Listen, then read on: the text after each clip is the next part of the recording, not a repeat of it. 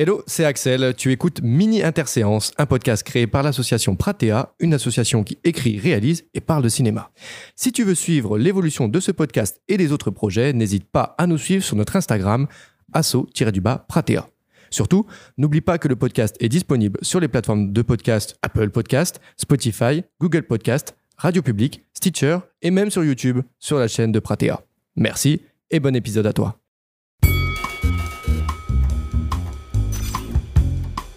Bonjour à toutes et à tous, vous écoutez le second épisode de notre programme Mini Interséance, un podcast comme son grand frère où on débat et réfléchit, mais pas trop, sur plusieurs films qui ont marqué le mois, ou pas forcément. Et pour m'accompagner aujourd'hui, je suis avec Olivier. I am Groot. Ok. Maxime. Euh, zombie, euh, Evil Dead, je- j'ai pas de référence. Et le petit nouveau qui n'est pas vraiment un nouveau, mais Tanguy. Bonjour. Tu n'as pas de rêve sur les trois films à nous sortir Merde Eh ben non, parce que t'en as vu qu'un. Et voilà, on- Non, mais- ça, ça prouve le sérieux quand même de l'émission, messieurs. Écoutez, écoutez, moi je travaillais, j'étais sur des tournages, ça compte, monsieur. Oh. Ça compte. Et J'étais avec vous d'ailleurs. Non, ok. C'est Quoi bon, arrêtez. Mais vas-y, déballe donc notre vie privée. N'aie pas Oh, peur. ça va. Mais attendez, vous, vous travaillez dans le cinéma? Et oui, on essaye du moins. On n'est pas payé, mais Et on essaye. Essayez, On- c'est le mot à retenir. C'est l'important, c'est de. Euh, manger bio. L'amitié Pardon. Le pouvoir de l'amitié. bon, écoutez, moi de mon côté, je suis ravi de vous retrouver. Euh, bon, en fait, c'est pas nouveau, hein, on se retrouve toutes les semaines. A priori, il n'y a rien de nouveau, c'est juste que là, il y a des micros. Sinon, il n'y a rien d'autre qui change. Aujourd'hui, vous le savez, si vous avez lu le titre ou vu la miniature, mais il sera question des films Les Gardiens de la Galaxie Volume 3, Evil Dead Rise et Misanthrope. Et sans plus attendre, on va commencer très vite avec notre bon vieux raton laveur préféré, bande annonce.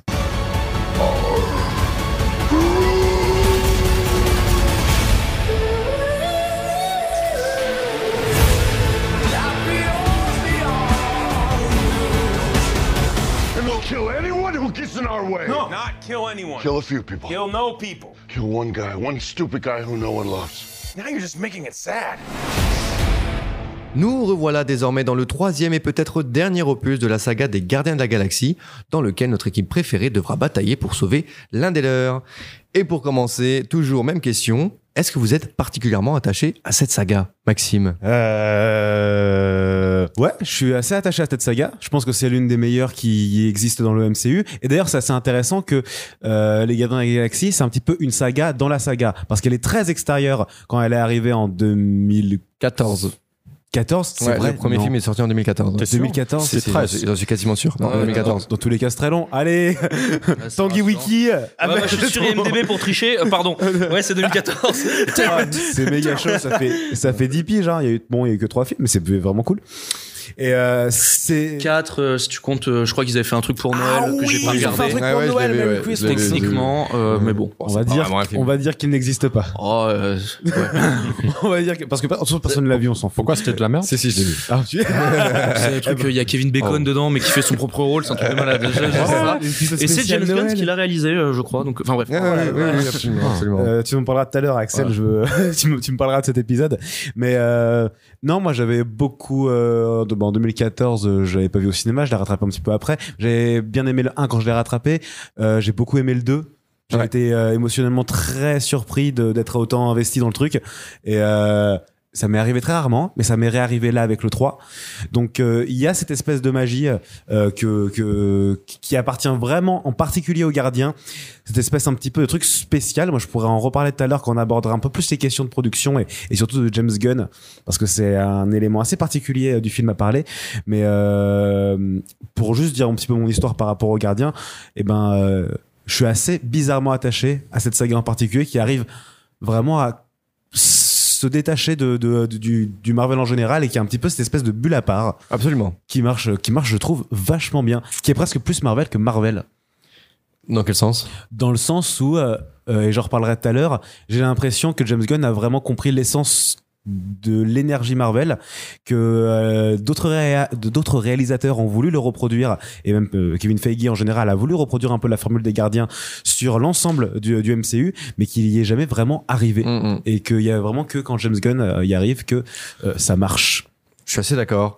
Olivier Je dirais pas que je suis attaché à cette série parce que je viens de le découvrir, mais en même temps, je suis profondément impressionné dû au fait que ça fait un, plaisir immense de savoir que Hollywood est capable de produire des, films, je dirais pas que c'est un opus, mais quand même des films de, très bonne qualité faits par des gens qui sont intelligents, qui maîtrisent le matériau et qui savent comment raconter une histoire. Normalement, à Hollywood, il y a une énorme sagacité technique. On arrive à faire des choses qui sont quasi inimaginables il y a, il y a 10 ans. On a l'impression que ça, ça, serait peut-être pas 10 ans, mais 20 ans, où on a l'impression d'être dans la, dans la science-fiction. À quel point on a pu, pu évo- évoluer. Mais il y a, et il y a, beaucoup de gens qui, qui le remarquent, il y a énormément, leur- leur- leurs histoires, pardon, sont souvent extrêmement vides et faits avec, euh, et, et ne sont pas sagaces, contrairement à leur sorcellerie technique. Ouais. Et, et non, mais il y a, il y a véritablement un vide. Et c'est la raison pour laquelle il y a, il y a Disney+, il y a, il y a plein de, de, de, de, de- de studios qui sont en train de perdre énormément euh, d'argent en ce moment. Et Gardien de la Galaxie, je pense que c'est un cas exceptionnel parce que je, je suis sûr qu'on va en parler après, mais James Gunn a pu l'écrire. Absolument. James- right? Ouais, ouais. Et euh, en gros, il y a eu une, une période à Hollywood où on, on- on- on pouvait faire ça. Où c'était pas les producteurs qui étaient qui, qui contrôlaient Hmm. les, le, le scénario et ça c'était pendant le nouvel Hollywood. De genre Bonnie and Clyde à la le Ouais. bon. Regardez Babylone. Celui qu'on connaît. Yes. Ouais. Yes. Et là, on produisait des, des, des, euh, des œuvres de véritable qualité. Et je ne vais pas monologuer là-dessus, mais il y a énormément de, techniques, donc j'en- parlerai après, qui sont faits avec une, une sagesse et une maîtrise qui est véritablement impressionnant. Et n'importe qui qui est intéressé par comment raconter une bonne histoire, comment faire un bon film, comment Et- faire des bons visuels, pas simplement en termes d'effets spéciaux. Il y a vraiment des bonnes choses à puiser là-dedans, quoi. Oh yeah, oh yeah, c'est un, t'as, t'as un sorte de smorgasbord de, de bonnes idées qui sont là-dedans. Et ben, j'en, j'en parlerai après, mais je vous laisse. euh, Ok. Tanguy? Bah Alors moi du coup, euh, je suis plutôt attaché effectivement à cette euh, série de films que je trouve qui est quand même excellente parce que disons que Marvel c'est vraiment surtout en ce moment plutôt mauvais, on va dire, Non. très très mauvais. Et là, je pense qu'on peut, euh, on peut en débattre longtemps. Je sais, on peut en débattre très, en débattre longtemps, mais c'est pour ça que je vais revenir sur un truc que Maxime a dit. Mais effectivement, avec James Gunn, et c'est quelque chose qu'on trouve aussi dans son Suicide Squad, et euh, aussi dans les deux derniers Gardiens de la Galaxie, j'ai l'impression que contrairement à d'autres réalisateurs de chez Marvel, euh, il assume pleinement le côté comics. Il essaye pas de Mhm. d'essayer de comment dire. J'ai peut-être pas les bons termes, Je- mais dans le sens. Je, je sais pas s'il l'assume, mais on sent que c'est dans l'essence de ce qu'il fait. Voilà, c'est dans l'essence de ce qu'il là, fait. là où on sent que les autres, c'est peut-être plus du, du une sorte de, de, de, de mash-up, je sais pas comment dire, où on- ils, ils prennent un peu de tous les côtés pour en mettre. Là, on côté sent, un peu plus là- là- mainstream. Ouais. Ouais, que on sent que c'est vraiment lui, c'est c'est ce qu'il fait, c'est l'essence même. Et il y a plein de choses dont, dont on pourra parler après, mais euh, tu sens que c'est ouais, c'est c'est vraiment en lui quand il fait ça. En fait, il arrive, à- j'ai l'impression qu'il arrive à, il aime ses personnages et qu'il arrive à euh, prendre du plaisir avec, à rendre ça fun. Mhm. Là où d'autres films, comme par exemple euh, Ant-Man 3, on va pas en reparler si on veut m'énerver. euh, typiquement, je suis désolé, c'est euh, du vide pendant trois heures Mhm. avec les gens qui abusent à la fin parce que t'as une bande-annonce pour une série. Enfin bref, ça n'a aucun intérêt. Les personnages sont vides, sont creux et là on a l'impression que avec les trois Gardiens de la Galaxie et c'est ce que tu disais aussi on est en dehors de l'univers Marvel et c'est ce qui est bien parce que du coup ils sont pas obligés de vous tout raccrocher forcément aux autres films Ouais. et ça lui permet d'avoir une liberté qui est plutôt euh, Et totalement. Et c'est voilà. et Ouais, c'est là, c'est là l'une des plus grandes qualités que je vais pouvoir euh, euh, louer au film quand on quand on viendra à, no- à notre avis. Mais euh, sinon, personnellement, euh, je crois que je, je suis, j'ai pas non plus été euh, durant les dix dernières années ultra attaché à, à cette équipe, mais on va dire que c'est à partir du 2, un peu comme toi, Maxime, où je me suis dit, il y avait, il y a vraiment ce côté un peu plus auteur. Je sais pas comment dire. Il y a C'est- vraiment une dimension c'est auteur où, et où euh, l'action, tout ça va pas forcément être la, la priorité. Dans le 1 un peu plus, mais dans le 2, j'étais vachement étonné quand c'était en 2017 qu'il est sorti, d'aller voir le 2 et de voir à quel point le 2, du coup, euh, je vais en parler plus tard, mais est assez similaire au 3, enfin, Ouais. le 3 est assez similaire au 2, euh, dans le sens où on n'est pas forcément là pour te donner une histoire de, de fou furieux, une, une intrigue. Bon, les histoires dans- chez Marvel sont pas toujours euh, non plus incroyables, mais ce que je veux dire, Quoi on, a- on, on rentre, on rentre souvent, dans, souvent dans, dans ces films avec James Gunn dans un prétexte pour vraiment raconter une histoire des personnages, Exactement. sincèrement, vraiment. Et on va peut-être même te trouver un prétexte, comme c'est le cas dans l'épisode, dans cet épisode 3 là, un prétexte pour finalement raconter complètement autre chose d'autre. Et c'est une certaine paire de couilles qu'il faut avoir pour faire ça dans Marvel et de pouvoir le ça. faire. Et de pouvoir le faire. Et tu remarques que chaque épisode, et t'as dit le mot en réalité, ce qui vraiment résume vraiment les gardiens, c'est que ce sont ces personnages-là. Exactement. Contrairement aux autres films Marvel en général, où le héros est souvent prétexte, souvent chiant en fait, en réalité, parce qu'un personnage de héros qui sauve le monde, euh, ça intéresse pas grand monde, c'est pour ça qu'on le. Ça intéresse plus grand monde. Ça intéresse plus grand monde. Dans, le- dans la manière dont c'est fait. Oui, et surtout aujourd'hui. Euh, Ça intéresse plus grand monde parce que déjà, il y en a 8, qu'est-ce que je dis 8 40 qui sortent par an. Voilà. Oui, 40, euh, sans compter maintenant, tu rajoutes les séries, tu rajoutes tout ça. C'est ça, Euh, on- le- la, la figure du héros euh, qui sauve tout le monde, à moins d'être vraiment réfléchi, à moins d'être euh, euh, d'avoir vraiment quelque chose à dire dessus, ça n'intéresse plus personne. Enfin bref, ce que je voulais dire par rapport aux gardiens, c'est que là, il s'intéresse vraiment à ces personnages-là. Il raconte chacun quelque chose, et là où chaque épisode est intéressant, quand tu disais Axel un peu autorisant, Mm. c'est qu'en fait chaque épisode a une histoire et chaque personnage est développé en fonction de l'histoire qu'il veut raconter.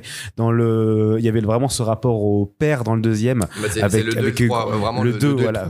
2 et 3, il y a vraiment ce truc-là. Faudrait que je regarde le 1 Le, après avoir, le un, je pense que c'est plus écarté des 2 et 3. Ouais, ouais, et c'était un petit peu Euh, les débuts. Je veux voir s'il y avait autant de sous-textes. Bah alors pour Mais, le euh, 1, en vrai, pour un, je sais ouais. pas, je crois que c'était plus du côté de Gamora. En vrai, où il y avait un truc Mm. par rapport à ça, parce qu'il y avait Mm. un peu la guéguerre entre les deux Ouais, filles. Je suis d'accord. Si je me souviens bien, en soi, il y a toujours un qu'il- lien. Effectivement, mais je crois pas qu'il y a, il y a- et je- tu as parfaitement raison, mais je pense qu'il n'y a pas la dimension ultra introspective Ah oui, qu'il oui, peut y avoir sûr. dans le 2 et le 3. Ah oui, Ouais. non, non, surtout, Ouais. non, surtout fou. que le 2, Mm. c'est quand même très très poussé, c'est très très Ouais, ouais, émouvant. ouais. Ouais. Mais dans celui-là, j'ai l'impression qu'il commençait, mettait. En fait, c'était. euh, Enfin, je voulais pas te couper, excuse-moi. Non, non, moi j'ai terminé. C'était pour revenir, en fait, le problème qu'il y a aussi entre toutes les suites Marvel, c'est que souvent, il y a le sentiment que les personnages n'ont pas évolué en trois films, que ce n'est pas le même personnage. pire. Ouais, bah, ça C'est va être- Alors pire. Ça- ça va que être le sujet qu'on va- justement, avis, ce que va j'ai l'impression dans ces dans les euh, sûrement dans les trois gardiens et puis même à chaque fois qu'on voit ces personnages là t'as vraiment l'impression qu'ils ont quelque qu'ils ont appris quelque chose qu'il y a vraiment Oui. une évolution Mm. par rapport à ça c'est tous des personnages qui ont des- eu des vies un peu spéciales qui sont plutôt assez dramatiques euh, surtout quand tu fais Oui, notre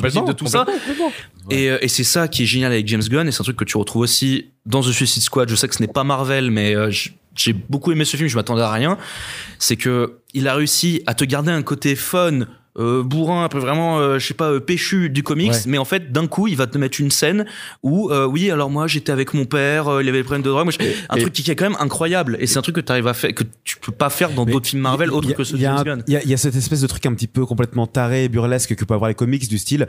c'est pas un spoil, mais dans le film, on. on- il y a un raton laveur qui tombe amoureux d'une loutre avec des prothèses en métal. euh, je veux dire, Ah, Non, mais tu vois, juste, tu- juste, tu te dis ça, et moi, j'étais devant le film, je voyais ça, je fais, mais ouais. Et il arrive à te faire chialer avec, ce Et il arrive à me Non. faire chier avec.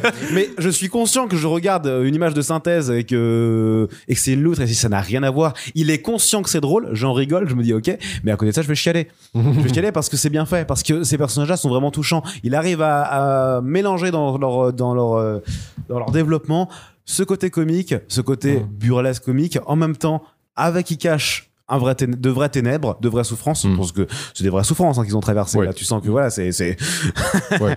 et, euh, et en même temps arriver à côté ce, ce, ce côté cool qui peut arriver. Mm. Et pour ça, je pense que ça déteint sur la playlist. Et la raison pour laquelle, ah, pardon.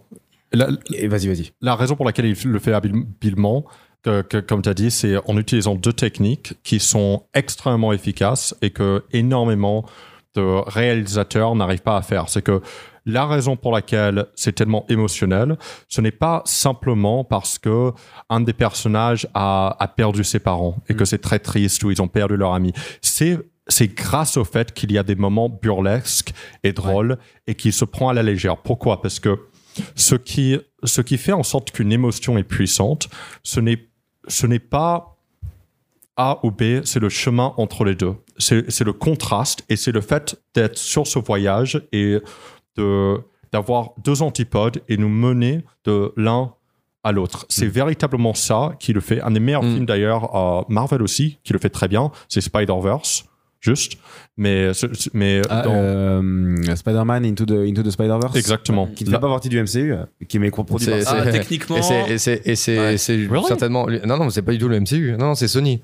C'est vraiment Sonic à la Ok, base. mais c'est un Oui, mais- personnage Oui, Marvel. oui, oui, non, Oui, ah oui, oui. c'est- Sachant que dans la bande-annonce, Mais c'est pas le Marvel ça, de mais- Disney, quoi. Right, ok. Mais oui. Mais, Ils font une mais- référence à ça dans la bande-annonce du prochain, donc techniquement, tu peux dire. Non, non, que- non, non, arrête. mais néanmoins, c'est Ouais, un non, sorte mais de c'est ça, c'est ça le contraste. problème, c'est insupportable. Pardon. Ouais, mais c'est un, c'est un c'est un contraste en fait, parce que là tu es sur, sur une montagne russe, et si on était dans, on va dire dans, dans le monotone, très facilement ça tomberait dans le pathos. Ouais. Si on était simplement dans le burlesque, après 5 minutes, ça ne plus.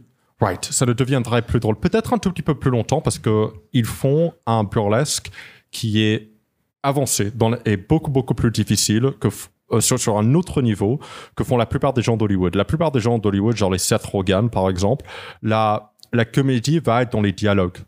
Euh, Simplement, on va juste euh, faire en sorte qu'on parle et, et, et- et faire quelques gags. Avec les gardiens, non seulement est-ce qu'il y a des, des réparties et du bandinage qui est très fin et très créatif qu'on n'a pas vu auparavant, mais il y a une énorme comédie visuelle. Mm.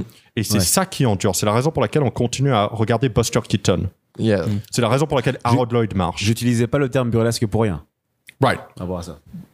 Burlesque au sens aussi comédie physique, right, exactly. comédie euh, un peu de qui peut se relier au slapstick. Exactly. Un peu slapstick, Voilà, exactement. Et la raison aussi pour laquelle on s'attache au personnage, et je vais être très bref par rapport à ça, c'est un truc que fait très bien un- un- euh, le film de Rodriguez, euh, Alita Battle Angel. Où tu as des personnages qui sont dans la merde, qui ont toutes les raisons pour lesquelles être traumatisés. Mais ils sont pleins de joie. Et qu'est-ce que ça veut dire? C'est que ça veut dire que ce, ce personnage est certes stoïque, impressionnant et n'a pas une pitié de soi. Et ça, immédiatement, on s'attache à ce personnage.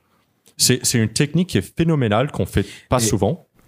Parce qu'on est dans une philosophie de ah bah si tu es offensé, like et, et donc le personnage de Chris Pratt, qu'est-ce qui se passe? Il veut sa mère meurt devant lui avant qu'il puisse lui, lui tenir la main et ensuite il se fait kidnapper par des aliens. Mm. What the fuck? Pire chose au monde. C'est un petit peu violent. Bon, ça, Right. c'est un samedi soir normal, mais. Non, ok, c'est ok. Prochaine, prochaine scène, qu'est-ce qu'il est en train de faire? Écouter de la musique, il est super content pendant qu'il est en train de faire sa mission. On est attaché à lui. Il y a en même temps, euh, je suis d'accord avec ce que tu racontes, et puis après on passe aux avis. Mais euh, tu vois, j'ai envie, de, voir l'exemple qu'on a eu avec Ant-Man Quantumania, euh, qui est sorti juste avant. Et d'ailleurs, c'est assez incroyable de voir comment ces deux films se ressemblent sur beaucoup d'aspects, et en quoi il y en a un qui marche du feu de Dieu et un autre qui est euh, un néant euh, total et radical. Euh, et ils utilisent un petit peu ça aussi. Ils veulent utiliser ça. Au pareil pour dans Thor Love and Thunder, ils ont envie d'utiliser cette espèce d'opposition entre euh, très cool et en même temps euh, très dramatique. Mm. Et, euh, Bah, elle est pas si simple que ça Bah, cette opposition-là. euh, c'est après justement le premier Gardien des Galaxies qu'ils ont commencé à vraiment essayer de Eh oui. créer ce côté un peu, euh, un ça. peu humour, un peu machin. Sauf qu'en fait, ils ont pas réussi à recréer parce que James Gunn, il a sa méthode à lui, il a ses Ouais. types de personnages. Et eux, ils ont juste pris le côté un peu humoristique, un peu décalé, un peu, on va mettre des Exactement. musiques de rock connues, comme ça, ça vois- va être euh, et tu, vois, et tu vois, tu prends l'exemple de, de la saga Thor dans le MCU, elle est, ça, ça, ça, ça explique tout. Ça a commencé avec une envie shakespearienne de montrer à Ouais, un C'était Thor. Branagh, hein, c'est pas rien C'était- quand même. Voilà, tu, euh, vois l'envie. Et à partir du 3, dès que Taika Waititi est arrivé, eh ben, ça, c'est parti sur du total euh, euh, soap opéra, space opéra. Euh, euh, ouais. que, Ça, avec de la synthwave dans la rempli de couleurs. bande-annonce, des trucs comme ça. des- C'est ouais, années c'est- 80, synthwave. Euh, Jusque dans les affiches, les. Oui, non, mais c'est ça. Tout hein. est parti comme ça. Et encore Ragnarok, Bah, c'était pas trop mal, mais par contre, Love and Thunder, c'était, c'était La merde. C'est voilà, c'est le mot que je voulais utiliser. Sauf Christian Bell. Euh, oui, il Christian y, a- a pas un mec dans l'équipe qui s'est dit putain en fait c'est sur le, le personnage de Christian Bale qu'il faut faire un film, c'est sur Gore en fait. Il y a pas un mec à un moment il a eu lucidi- la lucidité de se dire Mais- putain mais en fait c'est lui qui est Mais est-ce intéressant. que tu veux, tu peux vendre un film sur un mec chauve, euh, tout, tout pâle, qui pendant, je sais pas, tout un film crie, je sais pas. Ah oui, pas- là, je jamais vouloir faire ça. American History X. Ouais, non, oh mon dieu. Oh non. Oh non. Oh là là. Pas ça. Pas ça Maxime, pas maintenant. C'est pas cachère, ça. Pas, pas après tout ce que tu as fait. Bon messieurs, maintenant il serait temps de parler un petit peu du film parce que ça fait déjà une petite vingtaine de minutes qu'on enregistre. Alors maintenant, parlons du film en lui-même. Qui veut commencer C'était l'objectif. Euh, C'est vrai que non mais c'est bien qu'il y ait eu cette petite parenthèse avant, mais il faut quand même qu'on parle du film. Et c'est un programme qui est censé être plus court, messieurs. Qui veut commencer? Moi, je commence si vous voulez. Eh bah, Axel, t'as pas trop parlé, vas-y.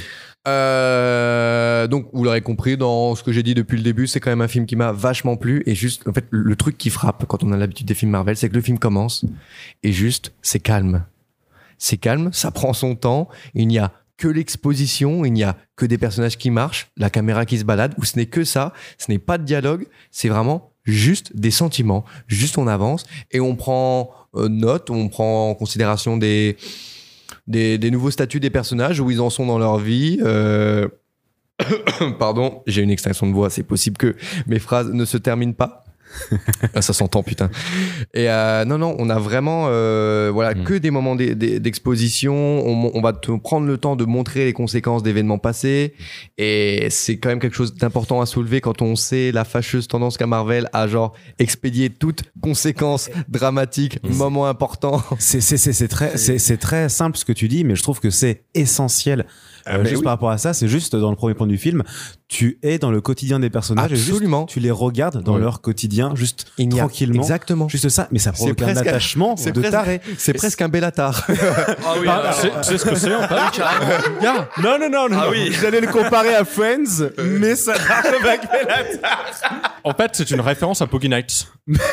non, non, mais, mais tu- Ah tu- vous voyez le début, le plan séquence Ah ouais oui, bien au sûr. oui. c'est exactement la même chose. Où on va suivre des gens dans leur environnement et on va introduire les personnages dans ce plan séquence-là. C'est, c'est absolument sûr que ça vient de cela. Même ils, ils font des euh, plans euh, euh, euh, sur, sur, des grues à des moments. Oui. Exactement comme dans Boogie Nights. C'est, c'est, c'est sûr que l'inspiration vient de ça. Bah, vu le nombre d'inspirations qui, euh, ça, ça m'étonnerait pas du tout. Et ça viendrait, d'ailleurs, ça, ça vient pile, pile de cette époque qui, qui, qui inspire, qui a inspiré euh, la bande, la bande, la bande son ou la bande originale. Je Ouais, comment on dit, la bande 80, originale. euh, 90. Ouais, c'est ça. euh, Même ouais, si Boogie c'est 70, fin, c'est même, fin ouais, 70, Boogie Nights. Après, il y a des trucs qui viennent de 2000 aussi. C'est fin 70. Ça se passe dans les Oui, 60. oui. Ouais, ouais. Ouais. Et non, ouais. Et, et d'ailleurs, excuse-moi, mais Oui. ils utilisent également une chanson des, des, des fins des années 70, Radiohead, euh, Creep. Ouais, ouais. Et en fait, on, quand on continue là-dedans, on prend, euh, en fait, on, prend plaisir à, revoir juste où ils en sont, à voir euh, le deuil dans lequel est encore Quill et tout, et on, euh, Rocket qui est dans une sorte de nouvelle vie tranquille et tout, et oui, ils sont tranquilles. Genre, il y a vraiment un nouveau statut depuis les autres films. Là, ils ont un QG, ils sont tranquilles, ils sont posés, et arrive ensuite, donc, euh, c'est au début du film, on peut en parler, donc Adam Warlock qui va venir juste un peu déclencher, et va venir en fait créer euh, une sorte euh, de bah donc c'est l'élément déclencheur il va créer une sorte d'intrigue qui est un véritable prétexte en fait pour amener à une véritable introspection et euh, une, euh, une exploration du passé euh, d'un personnage. Donc là, c'est le personnage de Rocket. On a eu, on a eu Gamora dans les films pré- précédents. On a eu Quill avec donc le 2 qui est vraiment génial. Et donc, on garde cette recette qui, je trouve, est géniale. Et juste, le truc, l'élément déclencheur qui nous est amené est un pur prétexte pour qu'on puisse parler de tout ça et de choses vraiment touchantes, vraiment impactantes. Et c'est pour ça qu'on revient au côté un peu auteur autour de ce film. Et je trouve que c'est d'une, c'est, c'est, c'est un choix fort, encore une fois, qui est maintenu même en 2023, là où on sait que Marvel, euh, quand il industrialise et, et rend ses films un peu plus, de, de plus en plus froids, quoi, émotionnellement. Bah, Ils avaient annoncé Adam Warlock dans le dernier Gardien de la Galaxie. Du coup, Ouais. il doit y avoir Kevin Feige derrière, derrière James Gunn qui fait bon, euh, Adam Warlock, tu me le mets là, s'il te plaît? Ouais, et mets-le-moi tu quand même. mets là? Figurine, Mais- figurine. Ouais. Ouais, Les je voudrais ajouter un petit truc euh, Oui. qui est euh, bah, plutôt intéressant. En fait, c'est que on parlait justement du fait qu'on s'est plutôt tous, je pense, assez attachés au personnage. Enfin, en tout cas pour nous qui avons vu euh, la majorité des films. Et j'ai l'impression que c'est un truc, en fait, tu ne suis pas dans les de la Galaxie, tu ne suis pas juste une suite de films, tu suis vraiment le volume 1, le volume 2, le volume 3, c'est un truc qui se reflète même dans le titre, en fait. Ouais. T'as vraiment justement euh, une évolution des personnages. Et justement tu l'as dit le film commence avec cette espèce de petit de, de moment où tu vois un peu la vie des bah, de la vie de, de, de- bah, des gardiens justement dans le dans le habitat naturel. C'est vraiment pas le bon terme. Mais oui dans leur quotidien Ouais, non, mais complètement, complètement. et en fait t'as vraiment ce côté genre euh, ouais bah on les revoit voilà ce qu'ils sont devenus voilà ce qui se passe. Et bah je trouve que c'est un truc qui est plutôt intéressant que tu vois pas dans d'autres films où c'est juste un truc qui serait bah par exemple Ant-Man 3 c'est juste oui alors euh, depuis euh, le dernier film euh, voilà j'ai écrit un livre machin machin Mais oui, c'est juste avec un montage à la con une voix off alors Mais- que mais là de a- ce que je comprends c'est vraiment un truc où tu vis avec eux mais, mais mec, il a, il a eu un gâteau dans Ant-Man 3. ah oui il a eu un gâteau Il a eu un gâteau. à la fin. il a un gâteau comprends pas. Mais pourquoi? Mais c'est trop bien. Je voudrais juste revenir alors juste sur la fin où c'est incroyable tu dis oh ça y est il y a, il y a un petit le personnage il se pose des questions oh est-ce qu'on a bien fait? Est-ce que machin? Ah non, c'est bon, c'est pas grave, gâteau. Voilà, ça finit comme ça. C'est vraiment, genre, il n'y a aucune conséquence, aucune évolution. J'y pense de plus en plus. On pourrait vraiment faire un, un euh, Ant-Man Quantumania versus les Gardiens euh, 3 pour juste Ah. regarder à quel point tout ce qui marche, La différence. là, et- C'est c'est incroyable. C'est euh, sur une période d'intervalle de 4-5 mois, il y a eu il y a un- il y a une échelle de, de, de qualité euh, qui, qui donne tout. On est le meilleur et le pire en 3 mois. Mais vraiment, quand, quand- quand on sort du film, on, on se rend vraiment compte que la saga euh, des Gardiens de la Galaxie, tu prends du recul et parmi toutes les sagas qu'il y a à l'intérieur du MCU, c'est vraiment, malgré ces personnages de losers, c'est vraiment la, saga qui apporte la plus grande touche de sensibilité à ces Ouais. personnages, à ces histoires et la plus la plus sincère malgré ces personnages de losers c'est vraiment la plus sincère parmi toutes je trouve Ça, c'est un truc euh, que James Gunn, euh, parce que c'est c'est tous les personnages de James Gunn. Alors, j'ai pas vu tous ses films, j'ai pas vu, je sais plus si ça s'appelle Slither ou un truc comme ça. C'est un film d'horreur qu'il avait fait il y a longtemps. Mais récemment, j'avais vu Horribilis. euh, Horribilis. Ouais. Voilà, je crois que c'est ça. Et euh, j'avais vu récemment, c'était, euh, bah, je crois qu'il s'appelait juste Super le film. Ouais. Je crois, c'est avec euh, celui qui joue dans The Office que j'ai jamais regardé, donc je n'ai plus son nom. Je sais qu'il est très connu. euh, C'est avec Ellen Page aussi, non? Oui, c'est ça. Et en fait, le, le, le meilleur exemple aussi euh, dans, dans, les, dans, les réc- dans les récents, on va dire, euh, produits de, de James Gunn, c'est aussi Peacemaker, la série Peacemaker. Je sais pas si vous l'avez vu. Pas regarder. Qui Ah, est mais- dérivé du qui, film. est, qui est vachement introspectif en fait. On, sait- on parle vraiment d'un mec, euh, bah, John Cena hyper bodybuildé, qui est dans un, qui est, qui a un costume hyper moulant et tout. Juste c'est un loser. Pareil, et c'est ultra introspectif. Je vous conseille vraiment la série. Ça, dure quoi 8 épisodes? 8 petits épisodes, et c'est vraiment très très bien. C'est une très très bonne surprise. Qui était dérivé du euh, film Suicide De- Squad. de- de- de Suicide Mais, Squad, ouais. euh, avant de, pareil, il y a une bande Ah. de losers, euh, mais euh, bah, littéralement des losers, parce Bah, qu'il a choisi des personnages qui sont ridicules dans le film. Mm. Le mec euh, Polka Dotman, c'est ridicule le concept. Ouais. Euh, ils ont réussi à te le rendre quand même un minimum attachant, Ouais. tout en te faisant rire avec l'histoire de. Bon, je sais pas si euh, vous l'avez tous vu, mais le coup avec euh, sa mère. J'en dis pas plus pour ceux qui l'ont pas vu, mais c'était plutôt euh, Mais assez ouais. original. Mais il y a, Voilà. on, on veut juste faire un petit point euh, sur James Gunn. Vraiment, il est arrivé avec les Gardiens euh, en 2014. Il a fait le 1, le 2 et le 3. euh, non, il a fait le 1 et le 2 euh, chez Marvel. Il a été, euh, il a failli être viré pour le 3 à cause de tout. Il a été viré temporairement. Il a été viré d'ailleurs pour le 3 à la base. Il devait pas réaliser le 3 à cause de tout Mm. euh, qui était revenu. Ont vu que c'était le seul Et- qui faisait des bons trucs. donc, en- du coup, enfin, Non, non, en fait, c'est- il il a- a été soutenu par les, par les acteurs. Il a été soutenu par les acteurs, par tout le monde pour qu'ils reviennent et du coup ils l'ont réengagé euh, pour faire le 3, ce qui est vachement intéressant. Et là surtout c'est une figure majeure maintenant James Gunn dans le monde du super-héros hollywoodien et surtout dans le DCCU. C'est-à-dire qu'il a repris euh, les commandes du euh, DC Cinematic Universe et va réaliser le prochaine adaptation de Superman sans Henry Cavill. Et euh, son voyage chez, on voit que son voyage chez Marvel a vraiment influencé toute la production de par le, le, le genre qu'il a mis en place avec les gardiens. Et euh, il a réussi cet exploit euh, chez DC de revenir avec un film Suicide Squad après la bouse de 2016 Mmh, qui a été une- un des films je pense les plus euh, on est au niveau Dragon Ball euh, Evolution on est sur un niveau vraiment euh, euh, de, C'est euh, un de- peu exagéré quand même. je, je pense Mais vraiment en termes de, de haine collective et de Ah oui, dans l'opinion euh, publique, oui, mais- oui. haine publique et même en réalité de qualité du film hein. Mais, mais tu vois, par exemple, ce Suicide Squad là, le premier, c'est typiquement l'exemple du on n'a pas assumé que euh, notre histoire ça vient d'un comic book. Ouais. Ils ont essayé de rendre ça euh, moderne, je sais pas quoi, en mode euh, avec un, un Joker en mode un peu gangsta Les méchants comme ça. sont gentils. Et, et ça, ça marchait absolument pas, c'était ridicule. Ouais. Et il y a pas beaucoup de trucs qui euh, ressemblent un peu à ce que tu pourrais trouver dans Gardien Galaxy avec le côté on a mis de la musique, on a mis de machin. Dans le montage, ils ont essayé d'un peu. Bah d'ailleurs, bah, d'ailleurs, il est sorti après les Gardiens de la Galaxie, je me souviens Ouais. bien. Et c'est ça qui a causé le fait que tout le truc a été remonté. Et bon, c'est absolument ridicule, hein, on va pas revenir là-dessus. Ça sert à rien. Et par contre, tu vois le nouveau Suicide Squad qui, lui, pour le coup, est beaucoup plus proche des comics, beaucoup plus pulp, beaucoup plus. Bah là, pour le coup, euh, Et ça a bien marché. Et puis euh, en plus les personnages sont vraiment horribles mais euh, ils sont super drôles Ah non, mais parce qu'ils sont ils sont mais vraiment il hésite pas à, il il ose vraiment rendre ses personnages à des moments méprisables, débilement dangereux, euh, des dangers pour la société ce sont pas des héros. Oui, bonjour, je m'appelle euh, Will Smith, je vais sauver ma fille mais je je tue des gens au sniper mais c'est pour sauver ma fille. je, je mets pas mon masque parce que dans mon contrat, j'ai envie d'être payé quand on voit mon visage. Donc du ça. coup, non, non, non, mais tu vois, c'est- tu vois, c'est exactement ça. C'est exactement ça. Mais du coup, il faut juste noter à, à quel point James Gunn a réussi cet exploit incroyable, vraiment de se démerder, mais comme un putain de roi dans sa carrière au sein du MCU et du, euh, et du monde hollywoodien dans ce film de super-héros, parce que c'est euh, c'est le système un peu classique où euh, les euh, pour créer, pour réaliser les films t'as les équipes de, comme Kevin Feige qui gère un petit peu toute l'industrie qui appelle des réalisateurs souvent de genre qui sont pas encore qui n'ont pas encore explosé pour les emmener euh, réaliser mettre en commande de projets euh, de, films du MCU par exemple mais c'est souvent des films qui qui sont, très dirigés les réalisateurs n'écrivent pas les scénarios ils ont très peu de chemin de crête de, de, de d'espace de créativité. C'est pour ça que à quasiment chaque projet, on a euh, des, des, histoires comme quoi le réel s'est barré pour différents artistiques.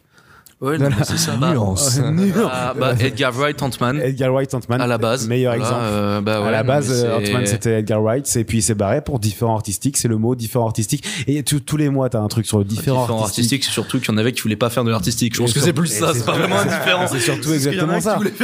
C'est exactement ça. Mais Edgar Wright, mais euh, tu regardes tout ce qu'il fait, le gars, c'est un génie. Et voilà. Et que James Gunn soit arrivé à rentrer dans ces studios-là, rentrer dans cette euh, mouvance-là, et à imposer son style au point que maintenant les studios reprennent son style et veulent essayer de le copier sans y arriver, et de passer d'un studio à un autre, de Marvel à son concurrent principal d'ici, et dans les deux, arriver à produire parmi Il les fait- meilleurs films et de les, raba- et de les, et de les, de les ramener, c'est quand même euh, voilà. Et ce qui est fou, c'est que j'ai vu passer quelques vidéos et tout. Il fait, il fait vraiment la promo. Enfin, c'est normal. Il fait encore la promo des Gardiens de la Galaxie Ouais. 3, alors qu'il est littéralement le patron oui, de la- c'est taré. l'entreprise d'en face. Le gars fait la promo des normal. gardiens, du dernier film Les Gardiens, et en même temps, il gère d'ici le concurrent principal. Le mec, enfin, rendez-vous compte de la position du gars. Ouais, ouais. Le mec pisse sur tout le En monde. même temps, Marvel, c'est pas son père, quoi. Genre, je- Mais c'est ça. Le mec, il c'est fait ça. ce qu'il veut. Marvel l'a viré il y, a dro- il, y a, il y a deux ans pour les Gardiens 3, tu vois. Enfin, il- et là, il est une position où c'est presque lui euh, qui gère tout, quoi. Bah, Il est, c'est le Kevin Feige de chez, Mar- de chez Marvel, tu vois. de chez DC, de chez DC. Pardon, de chez de DC. chez DC. Peut-être le point, moi, qui euh, me touche le plus dans ce film et qui m'a fait un bien euh, démesuré, t'en as un petit peu parlé Tanguy tout à l'heure, c'est vraiment que les personnages évoluent, euh, que les personnages changent et euh, que le film soit là pour raconter quelque chose, Mm. qu'entre le début et la fin, il y a une évolution. Et en particulier pour celui-là, et c'est pas un spoil parce que c'est dans toutes les, les promos du film, c'est le dernier film, Les Gardiens, dans cette, Mm. sous cette forme-là, Ok, d'accord. Ouais. Ouais, assez ouais, ouais, ouvert. ouais, ouais, ouais. sous cette que même, même moi, en ayant vu le film, j'ai- j'ai- j'étais pas sûr d'avoir compris ça. Tu vois. C'est euh, officiellement le dernier film des Gardiens avec ce cast-là. Ah, d'accord. Hmm. Avec ce cast-là. On va les retrouver à, droite, à gauche, sous d'autres noms, quoi. Tu sais, c'est comme c'est comme pour les autres héros, c'est que euh, bah, les acteurs, au bout d'un moment, leur contrat, euh, ils signent un contrat de 5 films, de 4 films, et au bout d'un moment, leur contrat arrive à terme. et Ouais. on continue ou on continue pas. Euh, Il y en a qui continuent, tu vois, et puis il y en Mm. a qui s'arrêtent. Ça dépend. Du coup, c'est aussi c'est les backstage des films Marvel. Hein. et du coup, comment tu conclus une histoire? Et toute la question du film, c'est ça. Comment tu conclus une histoire? Comment tu termines la saga? Quelle conclusion tu apportes à tous ces personnages-là? Mais c'est fou, hein. Mais quel bonheur de terminer un truc. Quel- Absolument. quel bonheur dans Marvel d'apporter une conclusion, une fin à une histoire. Et euh, tu en penses ce que tu veux, mais moi j'ai chialé à la fin. J'ai Ouais. versé ma petite larme. Mm. Mais parce que euh, même si j'étais pas attaché comme un comme un fou à, à, à ça, parce que je vois toutes les ficelles qu'il y a derrière et ça m'empêche un peu de rentrer dedans. Mais mais pour les gardiens en particulier, j'étais quand même assez proche. Là, je chiale à la fin parce que je me dis, oh, on conclut Mm. un arc et chacun maintenant va vivre sa vie et t'assumes de On conclut un terminer. arc. Bah, ça, en Ouais. fait, t'as pas On- l'impression d'avoir regardé une bande-annonce de deux heures pour le truc de deux heures qui va sortir après. pour Exactement. Faire la bande-annonce Exact. du truc de deux Ouais. heures. Exemple, euh, Ant-Man, ou par exemple, euh, ou enfin, en tout cas, t'as une vraie ou continuité. Thor ou C'est- tu vois, euh, mais par ou exemple, Thor. je pense à un truc, c'est les, les, euh, les trois Iron Man.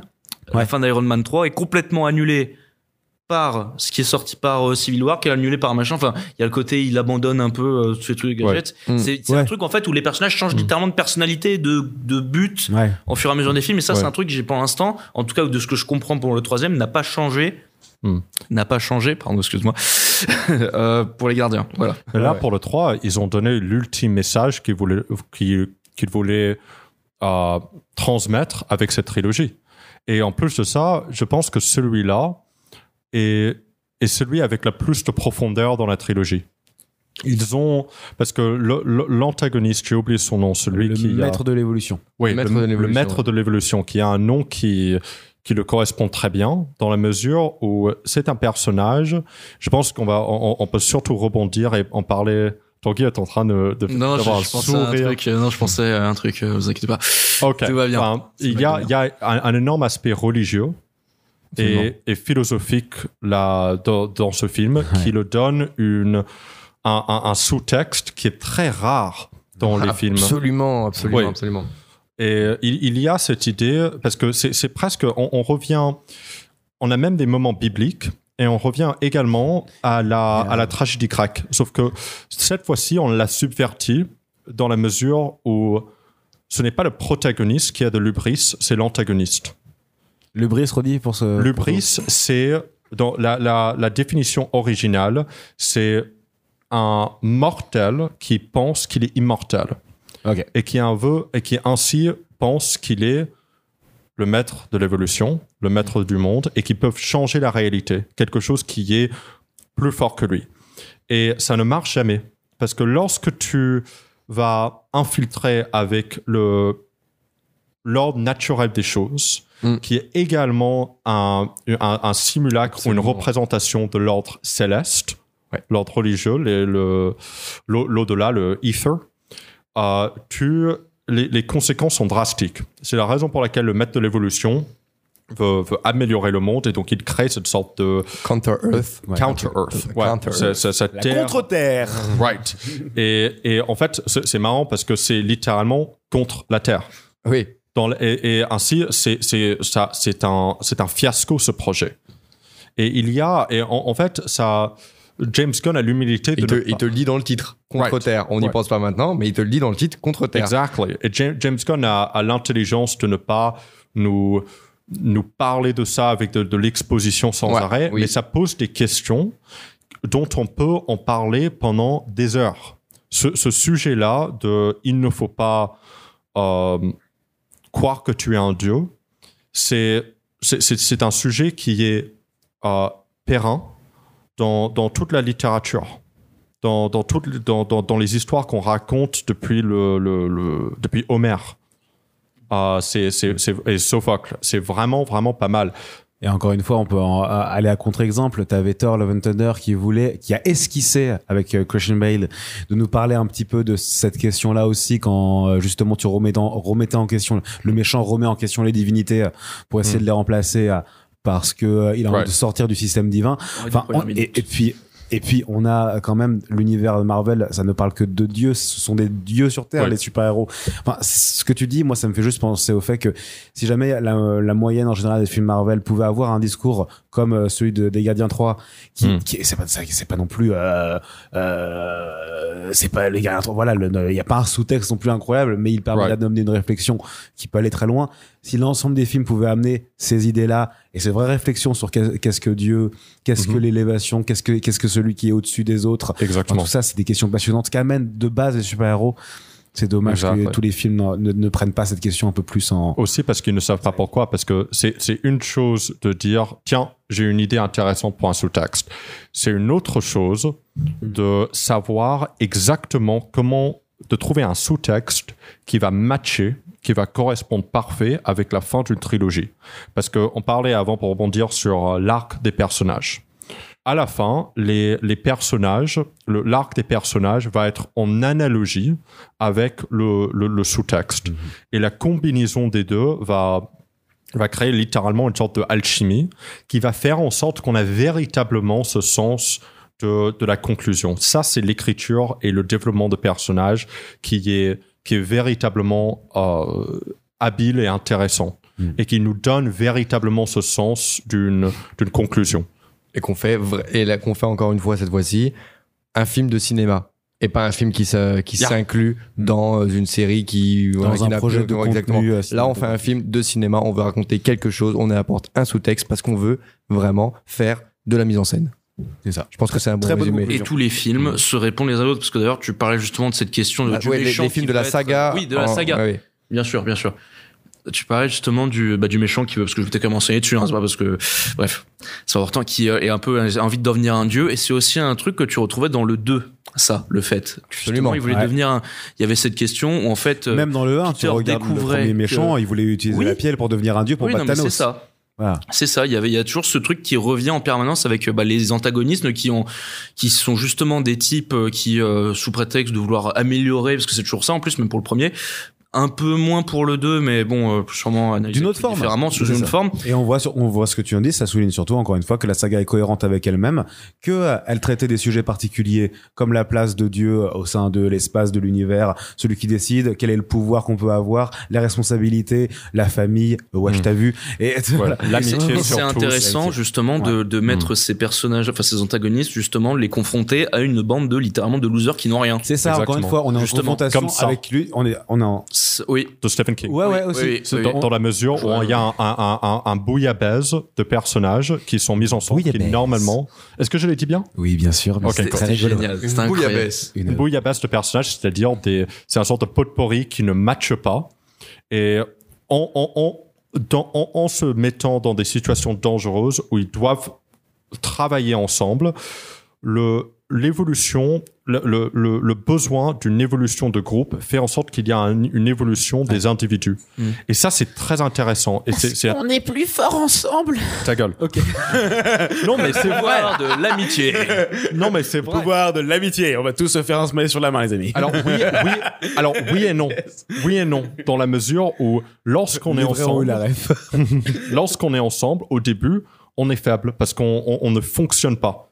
Et que la, la, la seule manière qu'on puisse fonctionner, c'est de introspecter, trouver nos propres défauts, et ensuite, euh, pour- Et pour- les autres sont aussi là pour ça, justement. Quand les autres soulignent tes défauts, ils te permettent aussi de te faire évoluer. Bah, c'est la scène dans les Gardiens de la Galaxie, dans le premier, où ils se rencontrent tous, où littéralement ils ont tous, Ils euh, ils essayent tous de, je sais plus, c'est récupérer la sphère, je sais plus exactement c'est quoi le Ouais. MacGuffin, mais euh, le petit terme, euh, mais euh, en fait c'est ça, c'est littéralement ils vont tous se rencontrer euh, avec leurs différents, euh, leur, leur- leur- leurs différents backgrounds justement, Ouais. ils sont tous opposés pour un but commun, ils vont être obligés de travailler ensemble justement en se retrouvant en prison, Ouais. et euh, bah c'est exactement ce que tu dis ensuite, hein, ça va leur c'est- permettre de justement grandir, Ouais. de- C'est c'est le même, euh, le même pitch au début d'un- body movie, enfin d'un. euh, c'est ça. bah, voilà, de cette idée de personnages qui n'ont rien à faire ensemble, mais qui vont malgré tout arriver à s'entraider et à créer une nouvelle forme qui va créer une. Bah, c'est ça, c'est- des personnages qui n'ont quasiment euh, aucun justement lien direct entre. Oh si quoi que tu pourrais peut-être argumenter. euh, C'est ça qui les rend. mais oui, c'est ça, qui. C'est ça qui, c'est ça qui les rend euh, C'est euh, c'est tous entre guillemets des losers. C'est des persos à la James Gunn, c'est des losers qui euh, justement. euh, c'est le, c'était quoi Et le terme? C'était le loser Le- magnifique, je ça, crois. Exactement. Oui. Le Et, euh, ça, bah, loser magnifique. Yeah. Et- Parce qu'ils peuvent être aussi extrêmement impressionnants. Le Ah fait que Chris Pratt, il arrive euh, à sincèrement avoir des, un traumatisme en lui, mais quand même n'est pas un, un snowflake, n'est pas euh, tout le temps dans sa propre pitié. C'est, ça, ça montre une certaine force. Les, même, même, même tous les personnages qui ont, genre, t'as, un gars qui peut que s'appeler, que dire I am Groot. Mm. Genre, et néanmoins, il a, en fait, euh, il les, les sauve de la prison dans Ouais. le premier. Et c'est Ouais. le personnage auquel on a vendu le plus de peluches. Et qui est joué par Vin Diesel. C'est quand même incroyable de se dire que l'un des films qui a le mieux marché. Euh, de tous les Marvel, c'est un truc où il y a un arbre qui parle et un raton laveur. C'est quand même incroyable de se dire ça C'est et que le truc bien. arrive quand même à faire pleurer les gens. Yeah. C'est quand bien. même incroyable. C'est trop bien. C'est. Je euh, chiale voilà. plus devant une loutre à prothèse que devant un humain dans tous les autres films. Ouais, non, mais c'est bon. ça. euh, Mais on a, on, a, on a bien fait le tour là, c'est pas Je pense qu'on a bien fait le tour de, de ce film qui est du coup en conclusion plutôt une, euh, une bonne surprise pour nous tous. Ouais, ouais, ouais, une, bonne- un- une bonne un excellent continuation. cru. Un excellent cru, un des meilleurs Marvel depuis, depuis euh, la Depuis saga un bon petit bout de temps. Oh, oui, bah, oui, depuis. euh, Depuis Infinity War. depuis le euh, dernier film. Non, enfin. ouais, ouais, je- Non, bah, non, non, non, attends, je me suis trompé. Euh, oui, enfin, tu vois, oui, Ouais, t'as raison. Depuis Infinity War. ouais. Endgame, il n'y a rien eu de, de particulièrement. Encore. Endgame, oula. Ah, je pense qu'on pourrait Depuis les Marvel. On pourrait. Au cinéma, au cinéma, je peux être d'accord, mais je pense qu'on on peut en débattre longtemps de ça. Ouais, non, c'est vrai, on peut en débattre longtemps. Eh ben, on va pouvoir passer au prochain film, messieurs, qui est Evil Dead Rise. Bande annonce. You know how to lie to kids.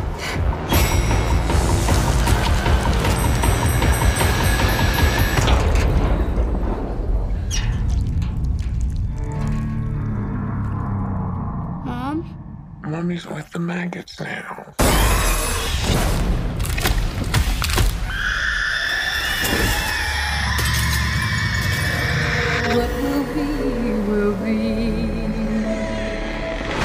Evil Dead Rise, le nouvel épisode de cette énorme saga maintenant, hein, on peut le dire, Evil Dead avec euh, je ne sais plus combien de films. On a les trois premiers de Sam Raimi, on a un remake en On a- 2011, un, un autre en 2013, une série. Non, Non, on a, ça. non, non, euh, non, Un remake en un remake en 2011. euh, Et la série H versus Evil Dead. Voilà. Et enfin, c'est un, un nouveau remake, c'est une suite? Qu'est-ce que c'est euh, Alors, c'est un. C'est une bonne question, j'ai toujours pas une- compris. Que- Honnêtement, je pense a- que c'est un reboot. Il a un peu ce qu'est le, le, le Evil Dead 2 à Evil Dead 1, quoi. On sait pas si c'est vraiment un reboot. Bah, c'est ça. Alors, selon certains éléments du film que je ne spoilerai pas, j'ai quand même l'impression que c'est une suite. Il y a un petit peu, il y a un petit Mais- peu dans cette mouvance qui est actuellement dans le film, dans le cinéma d'horreur, ce qu'on a pu voir avec les Scream ou avec les Halloween, Oula, où, où c'est une ouais. espèce un petit peu de nouveauté, où ce sont des sagas d'horreur qui ont eu beaucoup de suites, de spin-off, de machin, il y a déjà 10 ans, et que là on a envie de ramener, Alors- et qu'on ramène juste avec le titre normal, sais, genre Scream. Ouais, c'est 5, ça. Bah, bah, là, Scream. bah, là, ils l'ont pas fait pour Evil Dead. Halloween, Enfin, ils euh, l'ont sort- fait en 2011. Halloween, sort- mais- Halloween de, il est sorti il y a deux ans. Oui, c'est ça. Halloween, après Halloween End, Halloween Kill. Ouais, C'est Halloween Kills qui est, qui est horrible en passant et Halloween Ends qui est, qui est plutôt pas mal. Bon, c'est un remake de Christine déguisée, mais euh, c'est très bien.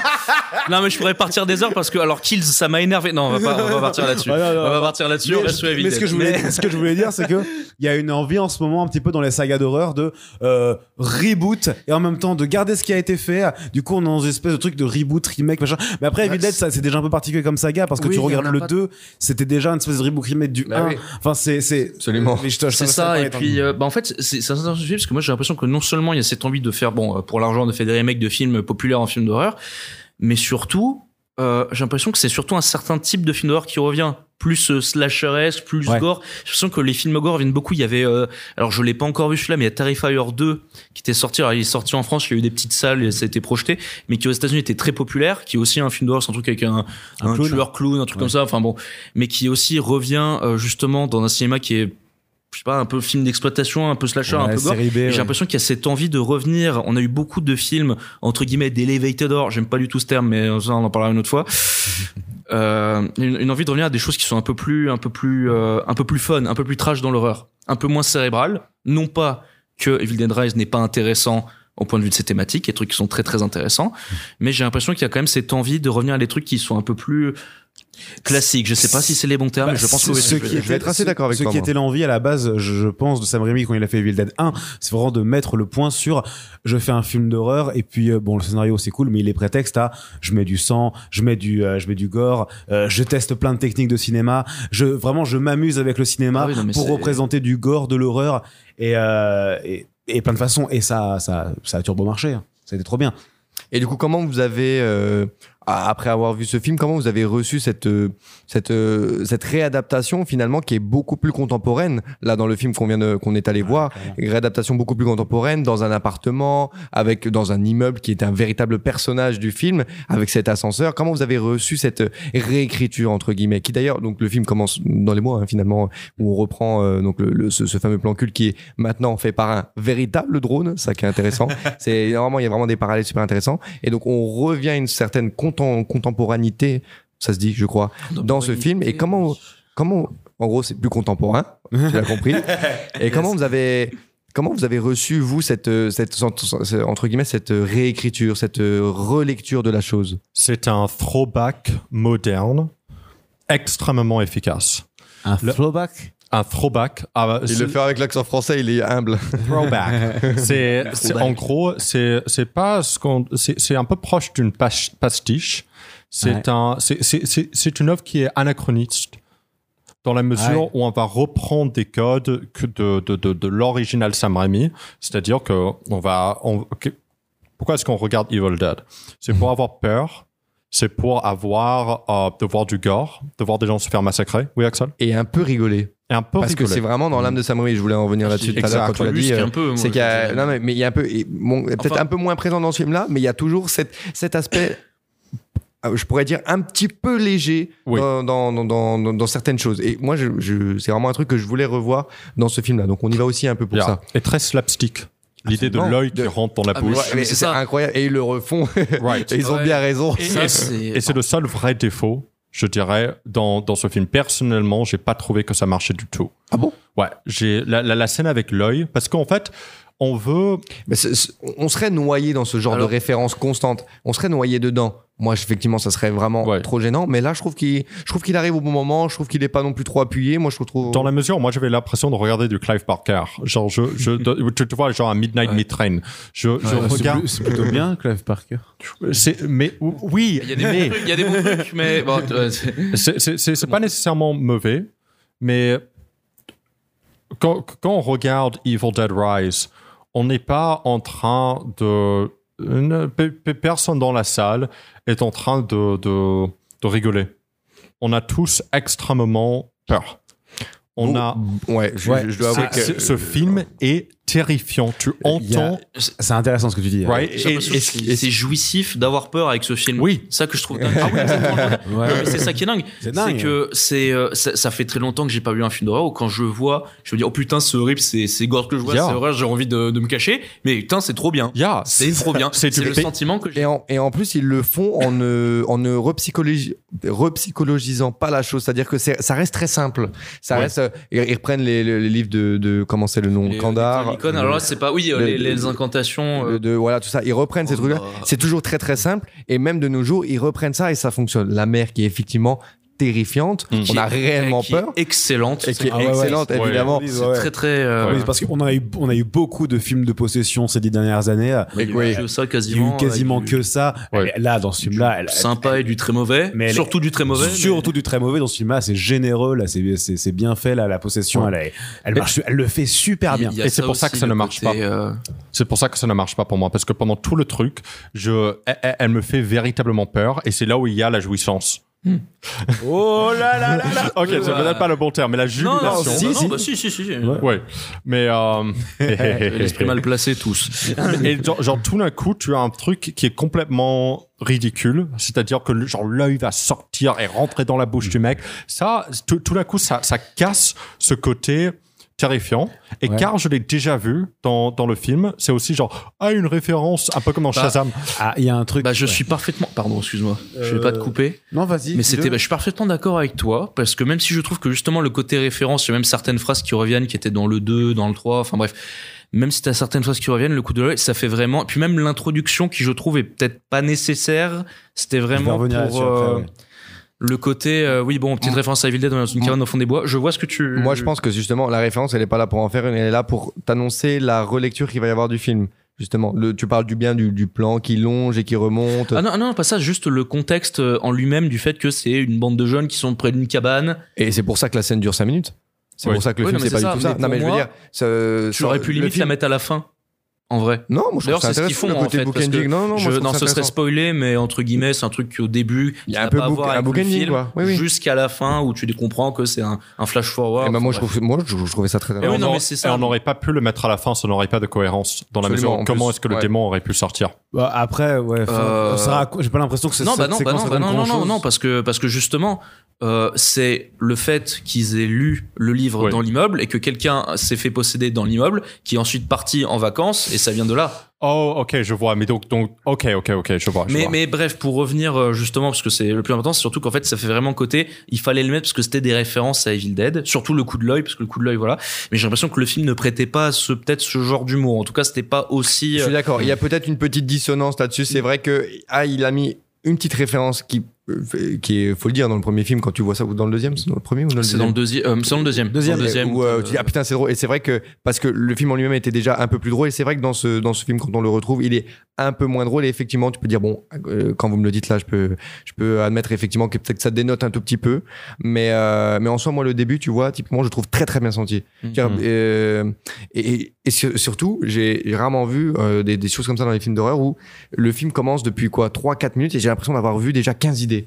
Ah oui, avec non, mais la, ça, par avec contre, la maison euh, triangulaire, tout ça. Tu sais que ça- ça, il veut- Référence Midsommar. Exactement. Il veut, Ouais, par- il, ouais. il veut parler de plein, plein, plein de Ils ont choses. toujours pris des bons réals pour euh, bah déjà le remake euh, bah, pour ceux qui nous écoutent qui ne l'auraient pas vu bon il y a peut-être toujours à débat mais moi je trouve qu'il est très très bien c'est Fede Alvarez qui avait aussi pas mal d'idées et qui là il est en train de réaliser pour bon c'est pour Disney mais il est en train de réaliser la série ou le prochain Alien Ok. ce qui n'est pas rien Non, pas du tout. il était pas dispo pour la suite David Rise mais du coup ils ont pris Lee Cronin qui euh, lui était aussi euh, du coup il- c'était ce film qu'il avait fait avant c'était The- le trou un truc comme ça j'ai oublié le nom Ouais. je sais qu'on en avait parlé On, euh, on et en a parlé effectivement quand on est, quand on est sorti du Et film. en fait, j'ai l'impression qu'ils prennent toujours des réalisateurs qui non seulement ont des idées, mettent, mettent d'eux-mêmes dans la réalisation, parce que je sais que dans, c'était The Hole in the Ground, je crois, le nom du film, c'était aussi un truc par rapport à la famille, et la famille, c'est un thème qui revient beaucoup dans Civil Dead Rise. Hum, Ah oui, Peut-être oui, complètement. Pas aussi bien en vrai. Et et et repense, ça que c'est terrifiant parce que la famille, qu'est-ce qu'elle, enfin, Ouais. on fait faire des choses euh, absolument terrifiantes à la famille. Mais et c'est, en ça où c'est, vraiment ça te. est- C'est ça, la Est-ce que Evil Dead. Rise est l'anti Fast and Furious par excellence Non mais tu sais, tu sais Ah que oui, ça ce serait mal. génial. Non attendez, tu sais ce qui serait génial? On fait un film d'horreur avec l'intégrité du cast de Fast and Furious. Ils sont fermés, ils sont possédés. ça serait génial. Fast and Furious Christine. Et Et c'est Vin, Diesel qui doit buter toute sa famille. Ça serait incroyable. Non mais Incroyable. pour revenir, euh, je vais baisser le son. hein. pour, pour, pour revenir dessus, c'est ça aussi un des trucs qui justifie avec Evil Dead, c'est que les démons slash zombies, enfin vous les appelez comme vous voulez, c'est plus des démons, mais c'est un peu spécial. Ils sont tellement dans le trash talk méchant et c'est absolument génial. Je, je sais pas si ça considère comme un spoil, si je peux parler d'un élément euh, du film. euh, je sais qu'on en avait déjà Eh ben, parlé. écoute, quand il tu dis, je vais faire un spoil dans 3, Ok, 2, trois. 1. 2, 1. Je laisse un peu de temps, on sait jamais. Euh, bah c'est par exemple, il y a un des personnages, la personnage principale, qui euh, est enceinte, on découvre, elle ne sait pas de qui, et justement, il y a tout un débat pendant tout le film, où est-ce que je vais le garder, enfin, c'est tout un truc qui est par rapport aux enfants et la famille. Et alors, il y a un des personnages de la famille qui se fait posséder, et qui lui sort un truc où, euh, entre guillemets, elle est en train de manger quelque chose qui n'est pas très comestible normalement. Elle la regarde et dit, euh, je, j'ai beaucoup mal au ventre, je fais ça pour tuer les vers que j'en un truc comme ça. Ah, Et toi, tu en penses quoi de tuer des, des organismes parasites? Et c'est un truc, enfin, c'est pas la bonne phrase. Non, non, c'est ça, dit. mais oui, mais il y a le côté où justement t'as cette et personne qui là, et c'est pas en mode genre, oh, oh, c'est référence à ça. Non, c'est un truc que tu comprends c'est tellement violent et tellement trash et c'est horrible et c'est par le texte c'est même pas bon ce qui est euh, l'acte qu'elle est en train de que le personnage est en train de faire est juste horrible à voir mais surtout par le texte en plus on te on te on suppute quelque chose d'encore plus grave et de plus horrible Il y a, Quoi il y a un truc je vais rejoindre ce qu'a dit Olivier tout à l'heure et qui continue un petit peu dans ce que vous êtes en train de dire là. C'est que à la base, moi j'ai vu Evil Dead, j'ai juste vu Evil Dead 1, Evil Dead 2 et celui-ci. À la base, dans les Evil Dead, les deux premiers, on n'en a pas vraiment grand chose à faire des personnages. Ce sont un peu des prétextes à mourir. d'accord. Ce sont des vraiment des, des- ce sont c'est c'est de la chair à canon. les deux premiers Prometheus. sauf, sauf- C'est- Euh, ouais, Sauf- non, mais ça, euh, sauf pour- ouais, convenante même. hein. Oui. sauf pour H mais Sauf- effectivement dans les deux premiers H. films ouais. Bah, je trouve qu'il y a Mais- certains personnages qui sont. euh, bon, après, c'est peut-être moi mon Mais- ressenti, peut-être que je suis pas objectif, mais que t'as quand même un certain attachement, surtout le personnage de H qui est quand même assez spécial. Ah oui, mais c'est le personnage principal. de bourrin un C'est- peu, c'est- un c'est- peu idiot, et c'est c'est très développé dans la série, c'est pour ça qu'elle est très très bien. Mais. euh, Sûrement, mais tu vois, très envie de la retrouver à je sais pas part- où elle est mais il faut que à je la part H, à part H, la plupart des autres personnages sont là pour mourir.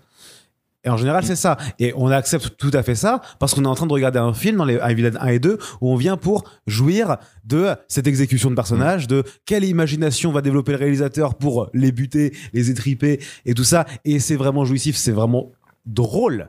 Mhm. On a, moi, j'ai jamais eu peur devant Evil Dead. plus 1 et ou 2, moins j'ai jamais eu peur. parce que oui bah alors le premier pour l'avoir revu récemment euh, c'est quand même il y a des trucs Ouais. je pensais que de- dans mes souvenirs ça fait longtemps que je l'avais pas vu je pensais que ça avait pas mal vieilli mais que ça avait plutôt vieilli et putain j'ai quand même je me sentais pas bien après l'avoir vu alors que je l'avais déjà vu Oui, il y a des trucs, il y a des trucs. En effet, il travaille le malaise, il voit comment il peut Mm. nous mettre mal. Enfin, c'est méga intéressant. Ouais. Et c'est un super exercice. Ouais. C'est pour ça qu'à mon avis, pour l'instant, la saga Evil Dead est tenue par des réalisateurs qui ont des idées, parce que c'est c'est- c'est uniquement ça. parce qu'il y a un vrai cast de il y réel a un vrai cast de réel parce Ouais, que le, le principe des Evil Dead, c'est quelle forme de cinéma je vais mettre en place pour détruire et tuer mes personnages. Mmh. C'est ça qui est, c'est ça Evil Dead.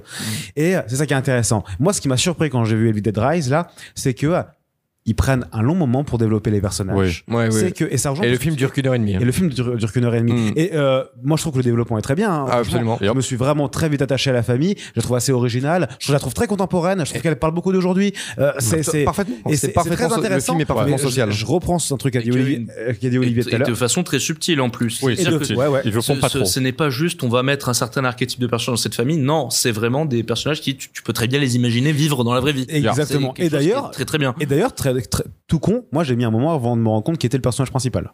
Mais Pendant parfaitement, c'est ce que j'allais dire. je oui, ne- oui, je ne j'étais sais pas qui est la le mère, moi. Enfin, enfin le, Ouais. le, le- le point de vue, il est finalement plus de, Ouais. plus de la sœur de la mère. je Ouais. crois, c'est sa sœur, ouais. c'est ça ça. Finalement, enfin, Ouais. voilà. Mais euh, Il y a un peu un côté pendant- psychose là. Ah, Complètement. Eh oui, oui, oui, à côté, exactement. euh, absolument. Euh, oui, oui. exactement. Sens- Mais- ah oui Il y, a, il y a un moment, enfin voilà, moi je dis ah non, finalement ça va être lui le personnage principal. En fait, ça va être elle le personnage Absolument, ouais, Et je ouais. savais pas, j'étais un peu paumé là-dedans. Je dis mais euh, mais ça c'était intéressant comme comme comme questionnement que j'avais. Mais je reprends un peu ce que tu disais Olivier quand tu disais que ça ne marchait pas.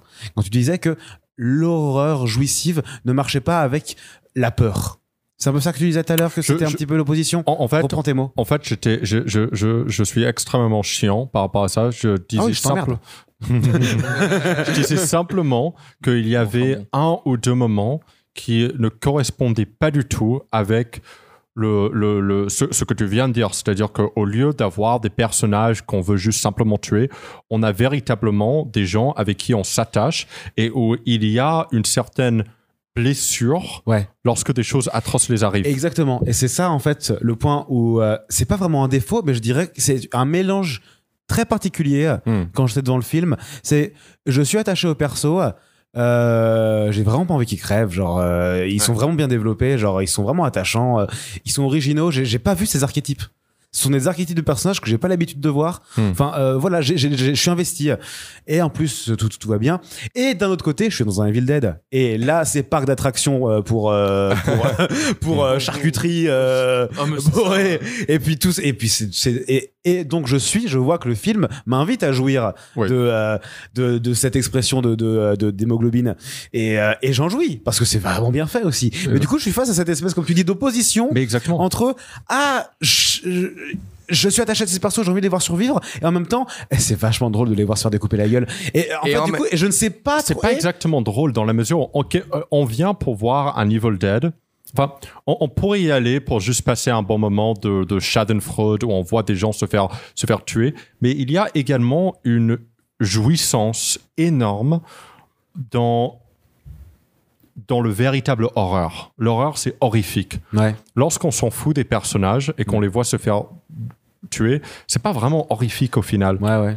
si on arrive à véritablement être, être terrifiant, et surtout dans, dans Evil Dead, c'est genre, euh, ne- ne- ne- n'emmène pas ta, ta fille de, de, de 7 ans voir ce film. Mm. C'est véritablement. Tu peux avoir c'est- confiance en ta mère. hein. Yeah, yeah, exactly. Euh, Dans mon cinéma, moi, il est interdit au moins de 16 ans. hein, euh, Ah oui, Ah bah, il était Si- interdit S'il au est, est euh, dans- s'il l'est dans ton cinéma, il est dans tous. il Ah est oui. dans- voilà, Ah de- très clair. Non, mais ils de vont France, loin. Ils vont loin. Il y a certaines très, très scènes. euh, Euh, c'est voilà, incroyable. Le, le, le climax, c'est euh, waouh, magnifique. Yeah, mais, ah, mais c'est ça qui m'a très bien pensé en plus. C'est très très bien pensé. super Le- référence à un moment. Et en plus, Oui. Je sais- on parle de Ouais. laquelle Parce que moi j'en ai une en tête. L'ascenseur. Oui. Oui. Ouais. celle-là. Moi je pensais pas à celle-là. est-ce que t'as vu la référence? Bon, alors celle-là, je pense Yeah, que wow. ça, c'est, alors ça, c'est pas un spoil parce que je pense que tout le monde l'a vu à un moment. Il y a une référence, je ne dis pas où, à l'échelle de Jacob aussi que j'ai beaucoup apprécié. Yes, yes. Je sais pas si ouais, où c'est. J'ai pas vu l'échelle de Jacob. Ah, bah, tu vas la regarder tout de suite et tu vas arrêter ce podcast. Non, j'ai- Non, mais c'est- Je vais voir l'échelle de Jacob. Mais il y avait un truc qui m'avait énormément étonné, c'est qu'il y a un... et On voit ça dans celui de Fédéral, sans, sans- spoiler, mais il y a un schéma, un sorte de, de leitmotiv qui revient dans euh, les, les films de Evil Dead. Il y a une sorte de scène qu'on voit plusieurs fois. Et dans celui-là, dans Evil Dead Rise, c'est comme si on a commencé à faire cette scène et on n'y va pas jusqu'au bout. Et ça, ça m'avait énormément étonné pour un film qui, au contraire, pendant tous les autres, euh, euh, dans tous les autres éléments, vont, vont vraiment, vraiment loin. Je dirais pas, peut-être, peut-être qu'ils ne sont pas aussi extrêmes que chez Fede Alvarez. Oui, Mais celui-là, il est, Oui, il est très violent. Je l'ai- revu récemment, c'est très très violent. il est même, celui-là. extrêmement violent. Mais Evil Dead Rise euh, est encore plus horrifique dans la mesure où là, on s'attache véritablement au personnage. Ouais. Et en même Je- temps, Oui, pardon, vas-y. Et en même temps, je suis un petit peu, euh, je suis d'accord avec toi. On s'attache au perso, du coup, les voir euh, euh, passer euh, outre-tombe, euh, ça nous, euh, c'est, c'est, c'est horrible. Vraiment, t'es impliqué dans le truc. Mais du coup, je trouve que euh, le côté plus comique de l'horreur, comme on a vu avec l'œil, Ouais. qu'on peut voir avec la caméra, les, les, euh, disons ce que ce que fait Evil Dead depuis le début, les plans. Les plans cultes de Evil Dead, la caméra qui arrive très vite sur les persos, euh, le- l'œil qui tombe, enfin le, le, le gore, euh, le gore, le gore burlesque en fait, un petit peu. Eh Ben je le trouve peut-être. Est-ce qu'il est vraiment adapté Si jamais je suis attaché à ces personnages, Non. c'est un peu ambigu, tu Ouais. vois. Et je- j'ai ce, ce truc-là, ce truc-là. C'est marrant, moi, j'ai j'ai beaucoup écouté là tout ce que vous venez de dire et c'est marrant, je crois, oui. euh, je crois ne, ne, ne, euh, ne pas être particulièrement, spécialement d'accord sur le côté ultra attachement au personnage parce que sans les citer parce qu'on va pouvoir deviner après ce qui meurt tout ça mais il y a certains personnages je ne crois pas du tout à leur peur c'est-à-dire que je les trouve d'une lucidité phénoménale face à des choses qui arrivent bon heureusement c'est pas la majorité des personnages mais il y en a deux Ouais. vraiment euh, où je, je n'y crois pas une seule seconde et euh, que ces deux personnages euh, meurent ou pas Je dis pas si ça arrive, de toute façon, vous savez pas c'est lesquels.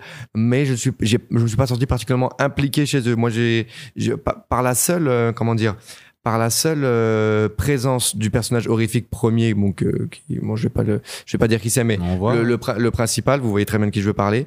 Elle, par sa seule présence et ses interactions et ses dialogues, et comme les idées qu'on- que, tu as donné Tanguy tout à l'heure, j'ai réussi à être véritablement terrifié. En revanche, les, les autres personnages dont je parlais ne m'ont pas convaincu dans l'idée de ah je peux j'ai peur pour eux. Mais en fait, j'ai, en fait, on est tous d'accord avec toi, je pense, dans la mesure où ces personnages, y compris la petite fille, La On- petite fille qui elle ne, je n'inclus pas dedans. La petite fille, euh, Oh. il y, a, il y a- il y a- il y a ce côté extrêmement naïf, bon ça c'est purement personnel, Ouais. qui est vraiment très très bien amené avec elle, qui fait que elle vraiment j'ai pas Bah, envie. tu je l'ai vois. pas trouvé Elle, si, pas l'ai envie. pas trouvé si naïf que ça justement. M- Moi, c'est non mais je veux dire, Enfin, juste, si, par, non, si, pardon, juste par, juste mais, par le euh, personnage de petite fille et quand même un petit peu, moi je. ah mais on parle pas de la même chose Je en viens fait. de me parce rappeler que- de la petite fille. Ouais. Ah. Mais, mais en fait, on, en fait, on parle pas exactement de la même de, de la même chose dans la mesure où là, là, là, je parle pas des, des, des personnages en soi. Je parle de leur peut- peut-être c'est moi qui t'ai mal compris, mais de leur réaction à toute cette, cette horreur, dans la mesure où ils sont remarquablement sang-froid à un point où on ne croit pas. Bah je crois que c'est ce que j'ai dit non? D'accord. Alors C'est- c'est ça dont je veux parler. Bah, même la petite fille, comment dire Sa- si- Sauf la petite fille, moi je vois, je pense à ces mais deux la petite fille dans cette frères et sœurs. mais la petite fille dans cette situation, y, y compris les, les frères, la- le frère et la sœur, on dirait des Navy Seals.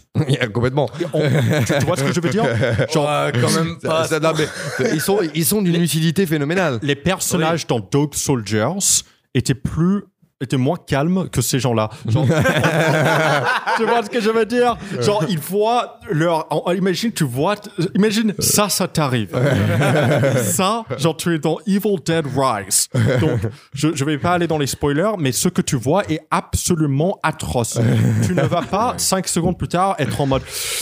Putain On aurait dû fermer ce livre. Putain Ouais, bah, après, après, et euh, On va écouter bon, le troisième disque. je vais- Allez, oh, non, quitte à être Pour là. défendre justement ce côté-là, parce que je suis aussi d'accord qu'ils auraient pu pousser un peu plus. D'un autre côté, c'est quoi? C'est le cinquième film. Je, je me dis peut-être que justement, ils voulaient plus se concentrer sur le personnage de la sœur.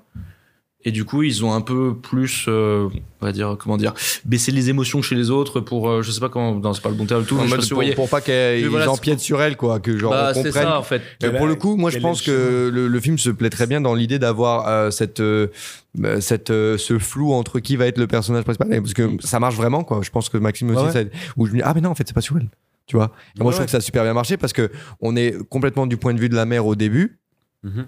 Pour finalement se retourner, je trouve ça très intelligent dans le côté on est attaché et en fait la voir devenir de la sorte dans laquelle elle devient, là c'est vraiment impactant. Par contre, pour les jeunes, pour les enfants, certains des enfants, ça a été moins le cas pour moi. On voit que c'est intéressant quand même de voir que sur cette. euh, on a, je trouve la discussion qu'on a eue méga intéressante sur Evil Dead parce que finalement, ce qui est important, c'est vraiment ce développement des personnages-là et puis comment. C'est vraiment le point particulier de ce film-là. C'est vraiment le développement des personnages et comment il arrive un petit peu à traiter, à faire l'équilibre entre euh, le drôle, le l'horreur absolue et un développement intéressant de personnages. Mhm. Parce qu'on est tous d'accord pour dire quand même que niveau euh, le film est très bon. On n'a pas, on n'a pas Oui. juste dit comme ça. Le film est bon. général- Le film est bon. ça, Scream, c'est- non, je vais pas parler de- Ah Le film est bon. Le film en fait, est ce- très, très, très bon. Je vais juste faire Bon. une comparaison avec Scream 6, qui est aussi une suite de saga. Scream 6, tu sens que c'est, euh, il fallait en faire un autre pour faire des frics. Là, tu as l'impression qu'il y a des et vraies pour faire jouer Jenna Ortega aussi un peu. Ouais, ouais, voilà. tu vois, genre, mais en fait, tout ce que le dernier Scream a échoué, Evil Dead l'a réussi. Même le côté petite référence, même si on sait plein de ça, c'est assez subtil pour passer outre. Alors que, bon, je sais que Scream, c'est toujours été méta, truc comme ça. Mais euh, t'as littéralement un, un cinéma rempli de toutes les références de tous les films. Et t'es vraiment là, oh, oh, oh, oh, je connais ce personnage, waouh, il est apparu. Alors que ce qui est bien avec Evil Dead, c'est que ils ont pas repris Bruce Campbell. Ils participent à la production. Mais ils arrivent à justement laisser d'autres personnages euh, avoir euh, bah, prendre le devant de la scène en fait et c'est ça qui est bien du coup ça renouvelle ça- vraiment euh, la saga alors que tu prends par exemple les Halloween ils vont te ramener Jamie Lee Curtis ils vont te ramener machin ils vont te Ouais. ramener machin pour le meilleur ou pour le pire Je trouve ça passionnant. voilà et Je- non mais enfin voilà Mais non, mais c'est exactement ça. Je pense que c'est quelque chose de passionnant avec la saga Evil Dead. Et moi, j'ai découvert en voyant ce film. hein. J'ai vu le 1 et le 2 euh, euh, pour l'occasion de ce film-là. Et du coup, je- j'ai pu voir un peu ce dont Tanguy me parlait depuis très longtemps parce oui, que, parce que euh, j'adore ces films-là. Je trouve très fan de ces films-là et, et c'est des très bons films. Et ce qui est passionnant en effet pour l'instant ce que je vois avec Evil Dead, c'est que tu peux les, les, les réalisateurs qui ont succédé surtout euh, depuis euh, les, les deux remakes qu'il y a eu euh, remake reboot enfin bref c'est que ils reprennent simplement le principe très simple de il y a un Necronomicon il y a de la possession et on fait un peu ce qu'on veut avec ça. Enfin, c'est- c'est c'est très ouvert, c'est très large. Les, euh, le cadre et euh, il y a un cadre de réalisation avec des références de façon de filmer l'horreur et tout, mais le cadre de réalisation est respecté et chaque réalisateur peut se l'approprier, peut vraiment aller dans une totale autre histoire, ne pas ramener les personnages, ne pas vouloir forcément faire des chapitres avec une, euh, ne pas faire un MCU quoi en fait, Voilà. vraiment et vraiment de pouvoir que chaque réalisateur se l'approprie et l'emmène dans un truc totalement différent. Enfin tu vois, ce serait- ça pourrait être méga intéressant Ouais. par exemple que Harry Astor euh, s'approprie Evil Dead et qu'il fasse sa version. Oh ouais, alors, ce je- serait, je, sais pas j'ai si ce serait du bon. tout envie je de voir pas. Evil Dead par Ari Aster. Je- je sais. Pas. C'est plus un cauchemar. c'est c'est-. T'es en- t'es en- T'es en enfer. C'est l'extrême. Gaspard Noé. Gaspard Noé. Lars von Trier. Gaspard Noé. Bellatar. Michael Mais Haneke. pourquoi pas Oh, non, Tout sauf lui. Non.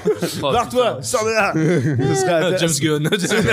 non, Apple. non, en vrai, James Gunn, James Gunn, je pense qu'il James Gunn, il s'éclaterait. ferait, il ferait James Gunn, ouais. c'est- James Gunn s'éclaterait, je James pense. en Gunn vrai. s'éclaterait. Mais Ouais. tu vois, Mais, euh, mais tu vois, ce- ce- ce- ça, c'est, c'est, c'est super, euh, c'est super stimulant, c'est super intéressant. Comment tu t'appropries une œuvre, qu'est-ce que tu fais? Et l'idée euh, qui est principale, dans, qui est méga intéressante dans celui-là, c'est justement que contrairement aux autres films, on n'est pas dans une cabane, on n'est pas dans une forêt, on n'est pas dans cet univers-là, on est en plein milieu de la ville. Moi, je trouvais que c'était super comme idée. Hmm. Et, euh, Euh, très, très, très bien. Très, ça. L'urbanisation passe plus quand même par le par le côté euh, l'immeuble seul. Je trouve que Ouais. la, la ville n'est pas signée, n'est pas. euh, Non, non. Mais l'urbanisation, ouais. L'urbanisation, tu vois, Ouais. du décor. Ouais. L'immeuble en soi est un personnage. C'est déjà Ouais, bien ouais, mieux parfaitement. que Scream 6, entre guillemets. Ouais, on va faire un truc qui se passe à New York, mais ne jamais utiliser la ville. Ah. Est-ce que, est-ce que, est-ce que, vous- que voyez ce film d'animation qui, je crois, qui est un film d'animation qui, je crois, est, est produit par Spielberg, mais hyper connu, qui s'appelle Monster House ou un truc comme ça? Oui. Ouais, Oui. ouais. Oh, il m'a traumatisé. Il m'a traumatisé, ce quand- film. Quand, Oh, je, il m'a traumatisé. quand je vois ce Oh, quand je vois ce putain d'ascenseur dans Evil Rise, ça me fait penser à la, je crois que c'est dans Monster House où t'as, t'as vraiment la porte de la maison qui a comme une langue, la, ouais, Oui, oui. qui parle une, Oh, comme une ce langue qui sort. Ça, ça m'a traumatisé et ça m'a remonté ça. Oh C'est vrai que c'est un truc que je me disais en voyant, t'as euh, remonté en les voyant cauchemars en moi, cette porte d'ascenseur dans le film qui bouge. Il y a un côté vraiment euh, bouche en fait. Complètement. Et c'est là où t'as, le, le- le- le- c'est- ça, ça caractérise encore plus, ça, ça personnifie encore plus l'idée de l'immeuble comme personnage. Mm. Et ça, je trouve ça super intelligent, quoi. Et moi, j'aime beau- j'aime beaucoup comment tu, Et- tu et- changes, tu peux changer plein. Enfin, c'est ça, il n'y a pas vraiment de règles. C'est vraiment, un- c'est vraiment un couloir, un, enfin, un Ouais. palier, un ascenseur, un appartement, ça- un parking. C'est ça qui est trop bien avec les, règles. C'est que euh, dans chaque film, t'as vu, t'as le Necronomicon, mais il est pas, il est jamais vraiment établi précisément qu'est-ce que ça fait. On sait pas vraiment. Ouais. Enfin, on sait pas Il vraiment comment les démons passent de l'un à l'autre. On sait pas vraiment quel pouvoir ils ont.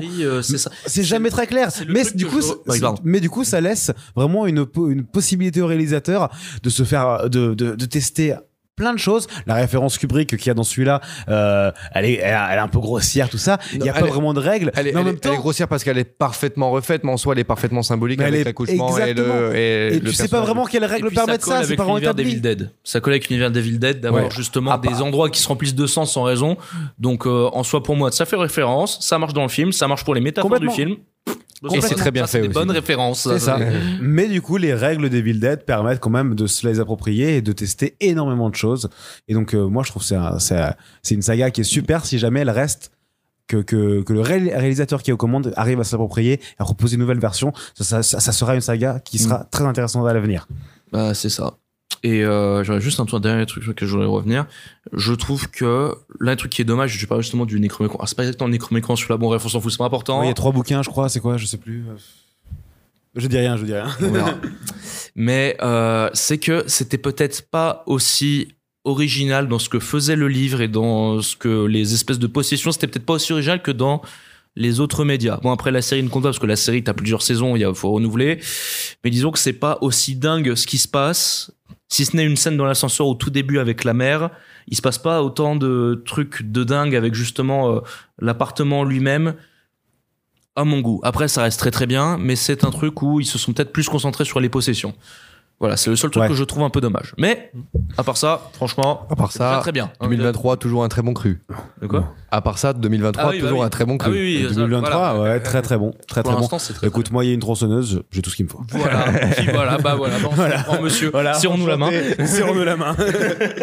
Eh bien, merci, monsieur, pour ces, visiblement, ces très bonnes notes hein, qu'on peut accorder à Evil Dead. Oui, oui, très Et bon. on va pouvoir passer maintenant à Misanthrope. Why you might be getting a good read on them. Drop your weapon!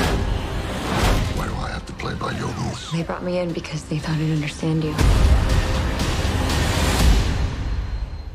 You making any progress? Well, I'm here.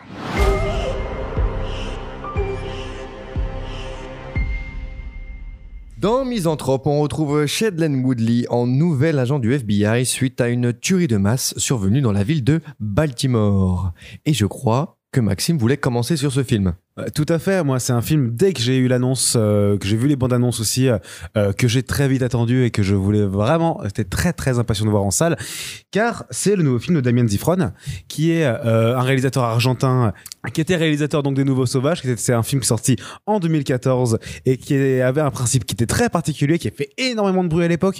C'est-à-dire que c'est une suite de six courts métrages sans aucun lien entre eux dans le dans le film et qui vont amener à six situations comment on pourrait dire ça de pétage de câbles de, euh, de, de personnes euh, dans des situations précises qui dans des situations qui vont les amener à vraiment euh, péter un câble. C'est très compliqué un petit peu à résumer mais Un état, un état de rupture. euh, Exactement. En fait, un état vraiment où ils vont exploser ou imploser et euh, par rapport à la situation. Et c'était euh, six petits courts métrages euh, qui formaient un tout, un film, et euh, qui était euh, passionnant à regarder. Et quand on pouvait voir le film avec un peu plus de recul, on se rendait compte que le film était une critique très acerbe d'un système capitaliste, d'un système de classe, car à travers les courts-métrages, on passe du bas de la société, du tout en bas de l'échelle, et petit à petit, à chaque court-métrage, en fait, on va remonter en haut de l'échelle sociale pour finir tout en haut. Et, euh, et euh, à travers ces huit petites histoires qui, en elles-mêmes, tu pourrais peut-être, euh, qui sont déjà extrêmement euh, simples, extrêmement fun à, à suivre, extrêmement bien réalisées, euh, sont voilà, très très agréables, mais en plus avec un vrai système, avec un vrai discours, euh, de par sa façon d'être réalisée, euh, qui euh, qui parle du système, qui parle de la bête en nous, qui parle de notre euh, nos ténèbres et notre bestialité. Et je trouvais ça euh, merveilleux. Moi, c'est un de mes films préférés euh, ever. Il est dans mon top euh, 10 Ah oui, de, quand mes, même. de, mes films préférés. En- sans aucune objectivité, hein, c'est juste que je l'ai découvert à une époque et où je me suis vraiment dit waouh, on peut faire ça, c'est taré, c'est euh, c'est trop bien. Je, je, je, pense vraiment que c'est un film évidemment que je conseille à tout le monde parce qu'il est euh, extrêmement extrêmement bien fait, il est minutieux, il est euh, pour tout public et euh, il cache un sous-texte quand tu peux arriver à le regarder. Moi, j'ai découvert cet, cet aspect de classe très récemment alors que je l'ai vu il y a plus de 10 ans. Donc euh, voilà, bref, tout ça pour dire que euh, Les Nouveaux Sauvages, moi, c'est un de mes films préférés, c'est un film exceptionnel. Et j'étais donc comme un fou quand j'ai vu que c'était Damien Zifron qui allait réaliser le film Misanthrope. Misanthrope qui n'est pas le titre original d'ailleurs.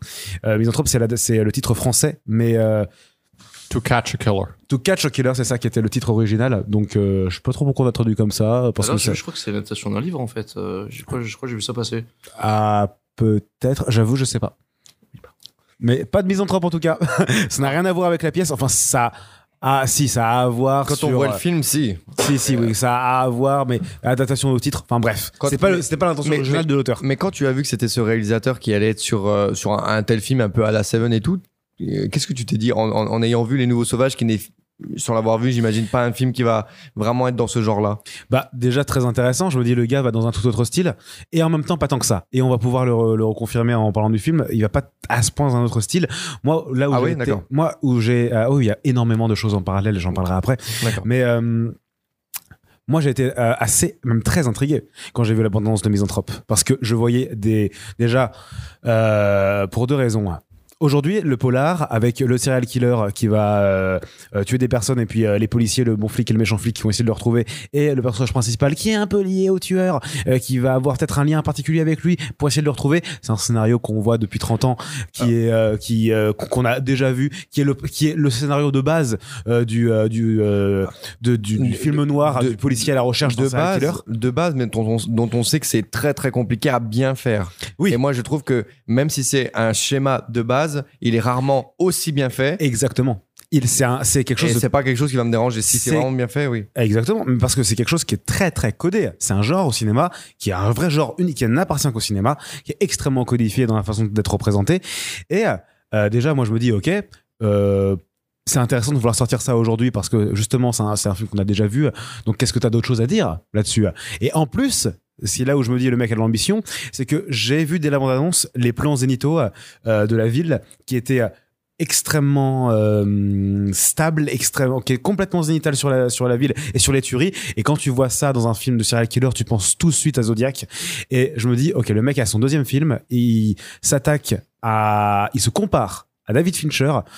Euh, je, je- je- qui- David Fincher qui est vraiment euh, Dieu sur terre en termes de films de euh, de, termes de films de psychopathes de films de, euh, de serial killer parce que je pense moi ne m'être jamais remis de Seven ou de Zodiac et je pense pas vraiment que en 10 ans on ait fait mieux. Je pense vraiment que, que Fincher a atteint euh, Est-ce qu'il se compare ou est-ce qu'il fait hommage? Euh, moi je pense pas je pense pas qu'il se dit euh, je, je fais mieux que lui. Je pense pas sûr, ok au moins qu'il se dit ça. Je pense que déjà celui qui dit ça il est faux. Enfin ça, ça c'est pas Ouais. vrai. On, ne peut pas faire mieux que, que, que Fincher.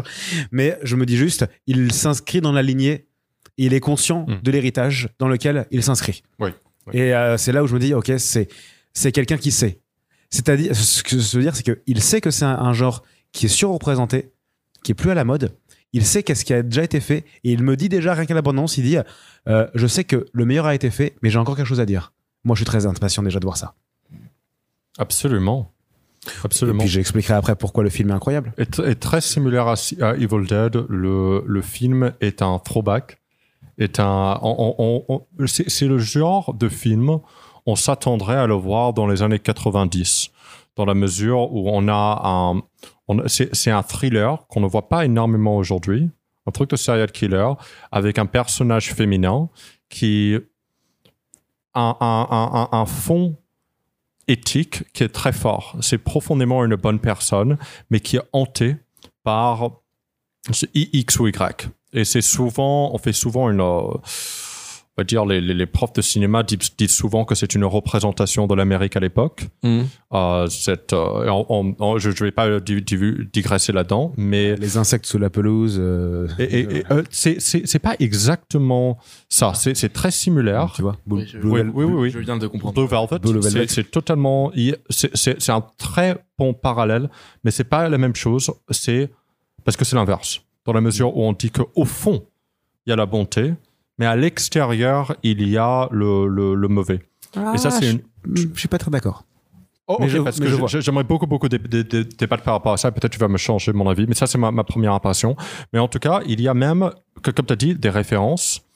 Et il reconnaît que on, on a fait, ce, ce que je vais faire, on l'a fait avant. Il y a une référence, c'est très subtil au silence des anneaux.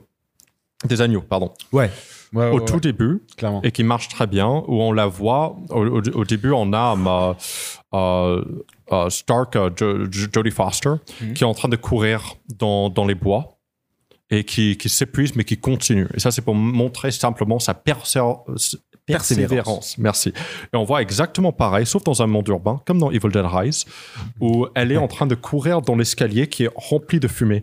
Et donc, ça, ça, voit que, ça se voit que cette, cette, cette fille, elle a une détermination de dingue en elle. Mm. Et on va le, le voir à travers le film, et surtout à la fin. Mm. Et c'est c'est là où on reprend les codes de, de, de avant et des, des, des, des codes qui marchent extrêmement bien. Ouais. Je dirais que le seul truc, c'est que quand, quand, le Réa, qui, qui est très, très, très doué, va dire j'ai quelque chose en plus à dire, Mhm. je ne sais pas si c'est véritablement le cas. Dans la mesure où moi j'ai l'impression d'avoir vu, d'avoir lu un roman gare qui est très très bien écrit. Dans la mesure où euh, les, les plans zénitales sont géniaux, il y a une structure ciselée et léchée. Um, ben Mendelsohn et Shailene Wo- Wo- euh, Woodley sont gé- géniaux. C'est le mot. Ouais, ils sont Géniaux. géniaux. Je fais remarquer un Ouais. truc qui m'a m'a vraiment sauté aux yeux à la fin du visionnage. Il n'y a pas une seule scène de ce film qui ne sert à rien. Il n'y a pas une seule, Ah oui, oui, une seule exactement. scène qui ne sert à rien. Il y a deux heures. Ça passe en 20 minutes. Enfin, Ouais, ça, Vraiment, ouais, ça- Tu tombes dedans. tu tombes dedans. un, tu- un rythme parfait, comme un dit, rythme. très bien ciselé. Ex- excellent vraiment c'est euh, c'est c'est c'est au poil et je refais le parallèle avec euh, les nouveaux sauvages parce que dans là dans les nouveaux sauvages c'était des courts métrages et qui sont tous méga efficaces parce que ça dure 15 minutes il faut que tu caractérises des personnages en très peu de temps et j'ai revu ça dans celui-là tu sens vraiment qu'il a appris des nouveaux sauvages et de sa carrière de court métrage en général c'est que il arrive à caractériser les personnages en deux répliques en deux minutes et juste le personnage principal il a dit tout t'as dit il, il, il dit tout à sa présentation Mhm. quand est-ce qu'on la voit la première fois? Elle est en train de. euh, il- elle est appelée par un, euh, par un, par un restaurant, euh, dans un restaurant, en Yep. tant qu'elle est flic, elle est appelée dans un restaurant pour virer une SDF. Mmh, ouais. Elle discute avec la SDF. Absolument, elle, absolument. discute, elle discute avec la SDF et, elle- et euh, tu te rends compte déjà, première chose que tu te rends compte, c'est elle a de l'empathie pour elle Mhm. et elle la laisse ici et elle est prête à la défendre. C'est Oui. pas un personnage qui va aller attaquer Right. celui qui est en bas, celui Yeah, qui right, grouille exactly. les insectes sous la pelouse. Vraiment, elle, elle les regarde, elle les, elle les voit. Et du coup, on dit, ok, elle a un lien avec ça. Première euh, chose. Et après, qu'est-ce qu'elle fait? Comme tu as dit, elle monte tous les étages. Oui. Elle monte la, Et les avant, étages qu'est-ce de- qu'elle fait? elle monte les étages de la classe sociale Right. pour arriver en haut, là où a eu lieu, Ah, où- là, intelligent. là où a eu lieu le meurtre. Elle est le c'est presque elle le tueur dans cette scène-là métaphoriquement, Right. parce que c'est elle qui de- d'en bas va revenir jusqu'en haut pour amener les, les ténèbres en haut de la classe. Yes. Et c'est tout le sens du film. Elle tombe presque un moment. Et, d'ailleurs, et d'ailleurs, elle retombe. Ouais. Et Et, qu'est-ce qu'elle elle fait juste avant de monter dans l'escalier? Elle va sortir son portable, Filmer tous les modernité, Ouais. filmer tous les gens. Et donc non seulement est-ce que c'est une fille qui a une persévérance énorme, mais elle est également intelligente. Elle est consciencieuse. ouais. Right. Et ça, c'est la raison pour laquelle, euh, c'est pas vraiment un spoiler, mais que quand Ben Mendelsohn va la prendre et va dire, je veux que tu, tu m'aides avec ton, ton FBI, ton, ton, ton- ton- mon investigation. Ouais. Et donc, non, non, non, c'est vraiment pas mal. Par contre, le, le, le fait de aider, de vouloir aider le bas, ce n'est pas les insectes sous la terre. C'est un peu différent, dans la mesure où les insectes sous la terre, sous la pelouse, c'est les ténèbres de l'inconscient américain. C'est les pulsions mauvaises. Mm, Oui, justement. Et je C'est- pense. C'est la façade clean avec tout ce qui est en dessous de salle. Et, euh, oui, oui, c'est ça. Mais je pense que c'est. C'est pas un truc social. C'est pas Ah, un truc social. Ah d'accord. Peut-être que le- quand on parle un petit peu de la métaphore un peu euh, des- des insectes sous la pelouse qu'il y a lié à Blue Velvet, euh, on parle des ténèbres au sens ténèbres Ouais. métaphoriques. Peut-être que c'est pas Pas je métaphorique, psychologique. Psychologique. ouais, oh, les ténèbres psychologiques. Oui. Et, euh, mais je pense que c'est ça ça reste lié. Mais ici, le SDF, c'est la représentation de, de de ce qui est délaissé par le capitalisme, de ce qui est délaissé Yep. par la société de classe. Yes. Et le film ne parle que de ça. Mais ça, Oui. c'est vraiment le euh, et j'en reviendrai après. Et c'est le lien principal qu'on pourra faire entre euh, les nouveaux sauvages et Misanthrope. On voit que vraiment Mhm. Damon Zifron, il a un cheval de bataille, il a Mhm. un truc dont il a envie de parler, c'est la bestialité en nous, en opposition au système de classe. Il veut vraiment démontrer Mhm. à travers ses courts métrages, à travers son, ses Ouais. films, ses longs métrages, en quoi notre bestialité continuera Mhm. inlassablement d'exister et de prendre vie, et qu'elle Ouais. l'attendra à tout moment pour ressurgir, et qu'elle ne peut pas fonctionner ou qu'elle doit exister dans un système de classe qui Ah veut oui. justement la détruire, qui veut la rogner, Mhm. qui ne veut pas la voir. Bestialité ainsi l'abattoir. La bestialité euh, rognée euh, qui Mhm. revient au devant du jour, et revient à la Yeah. lumière au milieu de, euh, Ouais. au milieu de, de- de- en haut de la pyramide. Right. Right. Et Et, au début, on suit des gens qui sont en haut de, de l'échelle sociale Exactement. aussi. Tous avec leurs iPhones, tous dans des piscines, qui sont dans des appartements. Exactement. Et tu remarqueras qu'il y a plusieurs moments dans le film où euh, Damien Zifron retourne l'écran.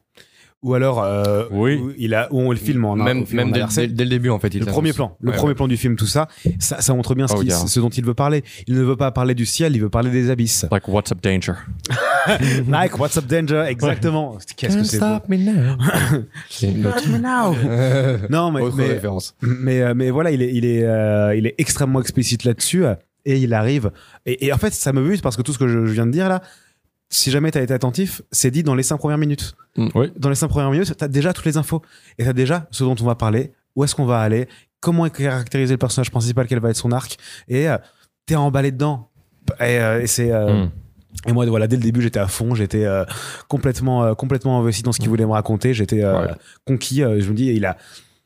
ce n'est pas, euh, on n'est pas face à forcément un The Fableman où vraiment on va avoir un niveau de lecture sur euh, sur les plans. Non, mais rien que ça, c'est déjà Mais très intelligent et moi- très profond. Moi, juste, je- ouais, c'est exactement ça. Et il tue les gens d'au-dessus. Et il, Il m'empêchera toute ma vie d'avoir des soirées en rooftop.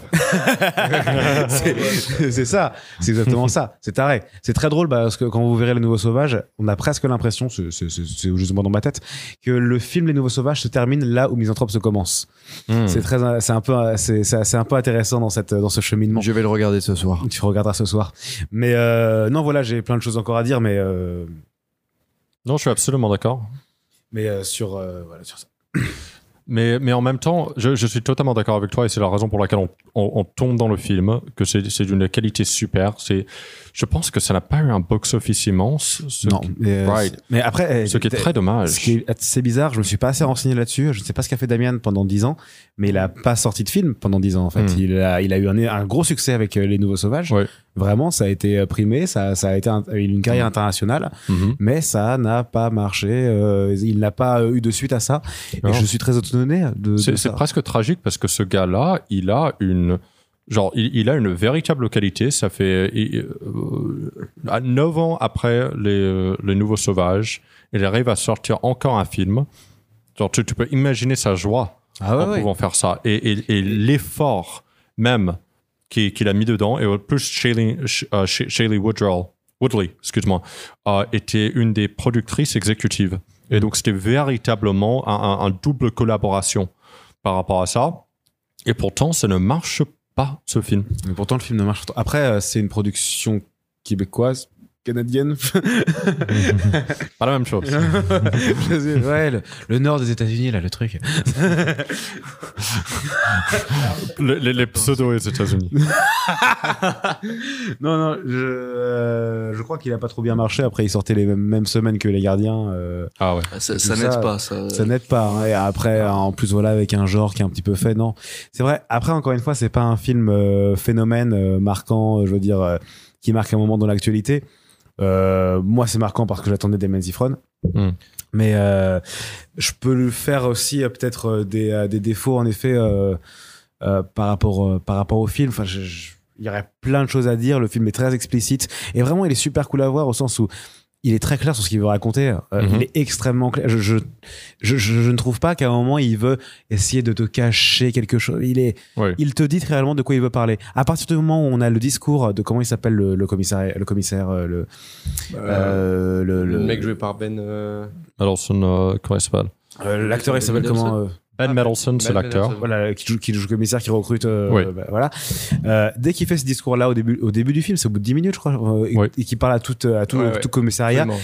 et qu'il fait le discours le discours est très intelligent et il Mm. va un peu à contre-courant de ce qu'on a l'habitude de voir comme discours Oui. et c'était déjà et, mais il y a tout et- mais dans ce discours là il y a tout ce que doit raconter le film Ouais.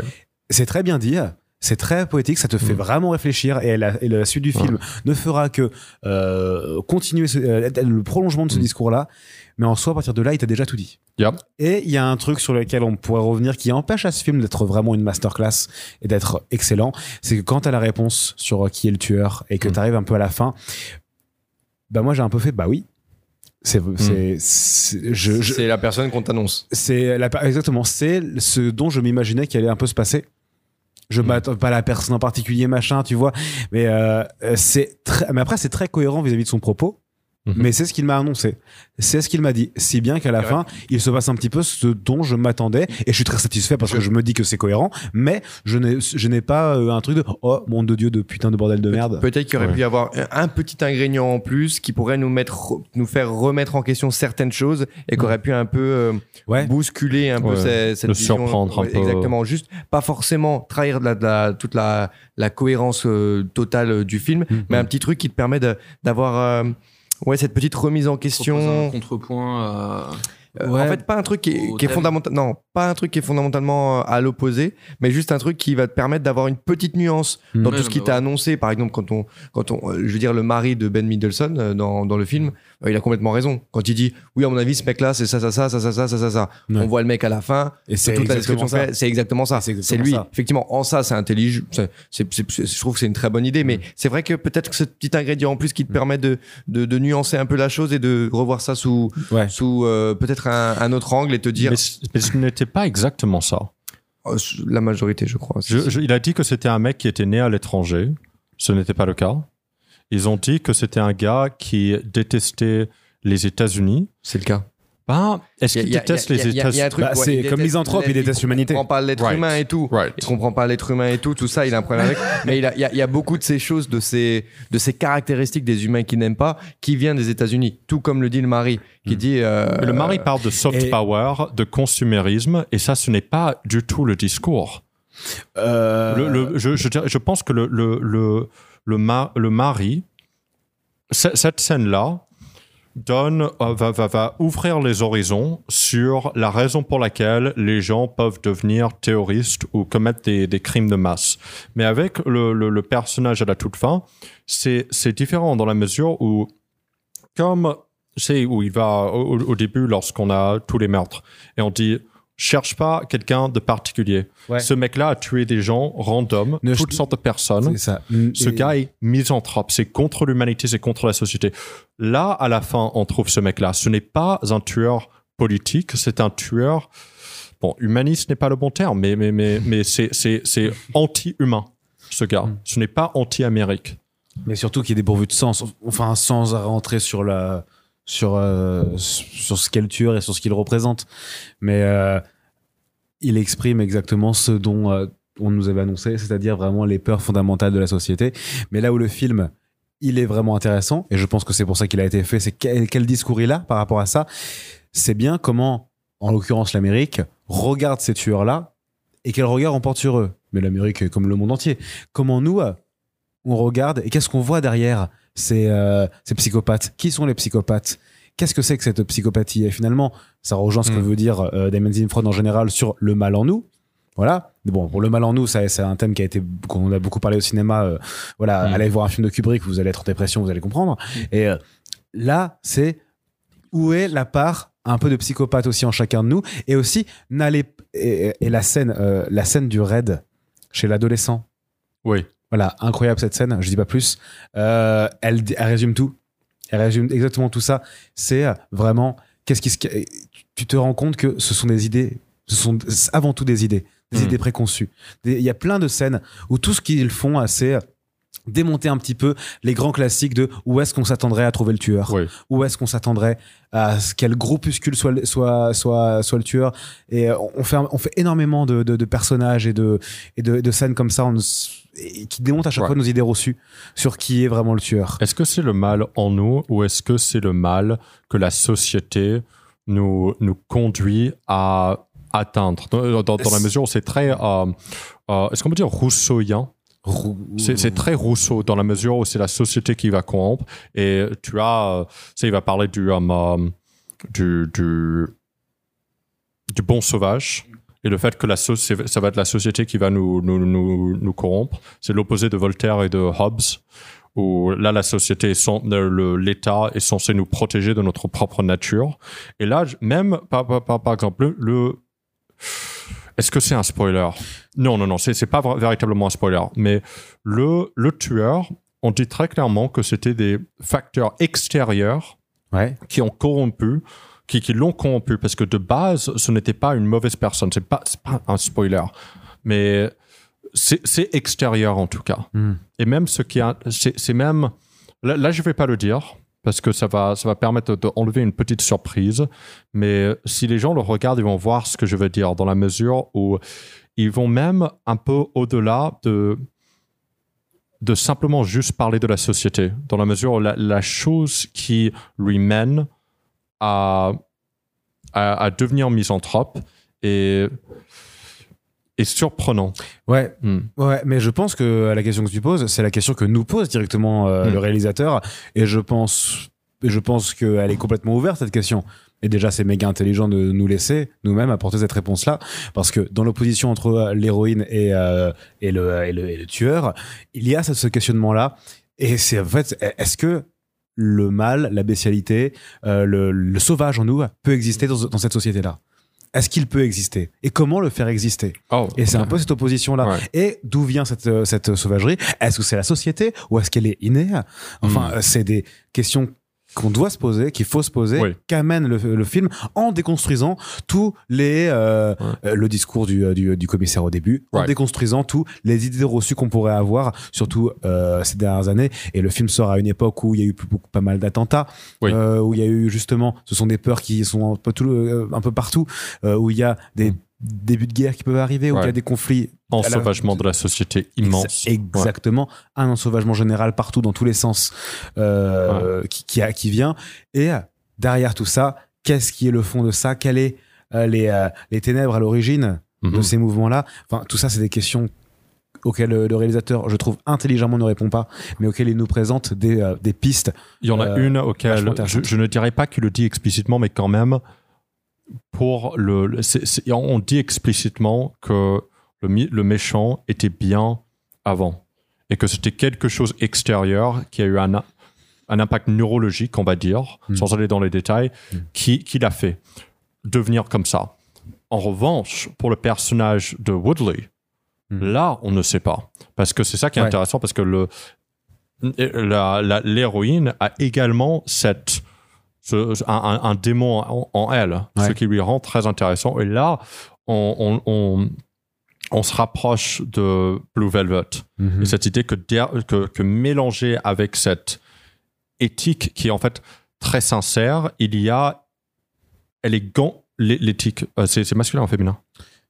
Un éthique ou une éthique? Une éthique. Une éthique, une éthique. Elle est, ah merci, elle est gangrénée par quelque chose d'autre et on ne sait pas d'où ça vient. Et c'est dommage quand même qu'ils n'ont pas allé très loin là-dedans. Sur elle, sur ce personnage-là, je, suis assez d'accord. C'est vrai que j'ai, je sais pas. D'un côté, je me dis, en vrai, il y a peut-être pas grand-chose d'autre à dire sur elle. Où je me dis qu'elle est caractérisée de façon assez simple et que peut-être que ça suffit pour la prendre comme héroïne. Et euh, que finalement, c'est le mal en général le sujet, donc euh, pas la peine forcément de l'enfermer dans un sujet particulier. Mais en même temps, c'est vrai que Mm. vu qu'on passe le film avec elle, je, je dirais pas non à avoir une ou deux scènes en plus avec elle pour comprendre d'où elle vient. Exactly, parce que c'est pas ouais. c'est pas nécessairement le mal qu'elle a en elle, c'est la souffrance.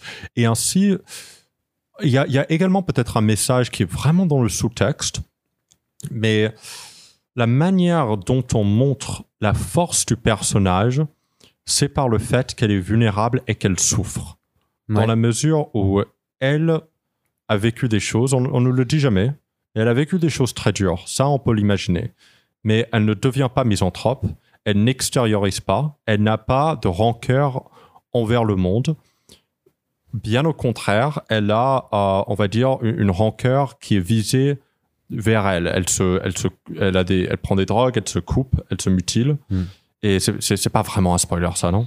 C'est au début, Ouais, ça va, mais nous n'irons pas plus loin. Oui, on, on va pas aller plus loin. compte Ouais. Nous n'irons pas plus loin. ouais, on n'irait pas trop, trop loin par rapport à ça.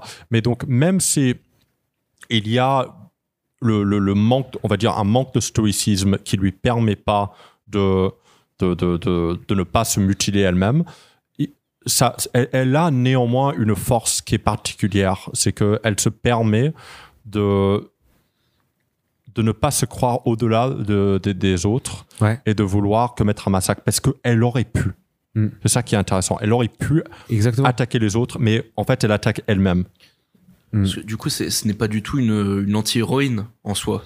Parce que c'est comme ça que j'avais interprété quand j'avais vu la bande-annonce, quand j'avais vu. euh, Mais non, en fait, du coup, c'est vraiment un personnage Bah, qui est, c'est euh, c'est intéressant parce que c'est comme si elle est, elle est, comme tu le dis, elle aurait pu être programmée pour être une anti-héroïne et son chemin va être justement de voir comment elle ne le devient pas. Comment elle, justement, elle trouve une autre voie.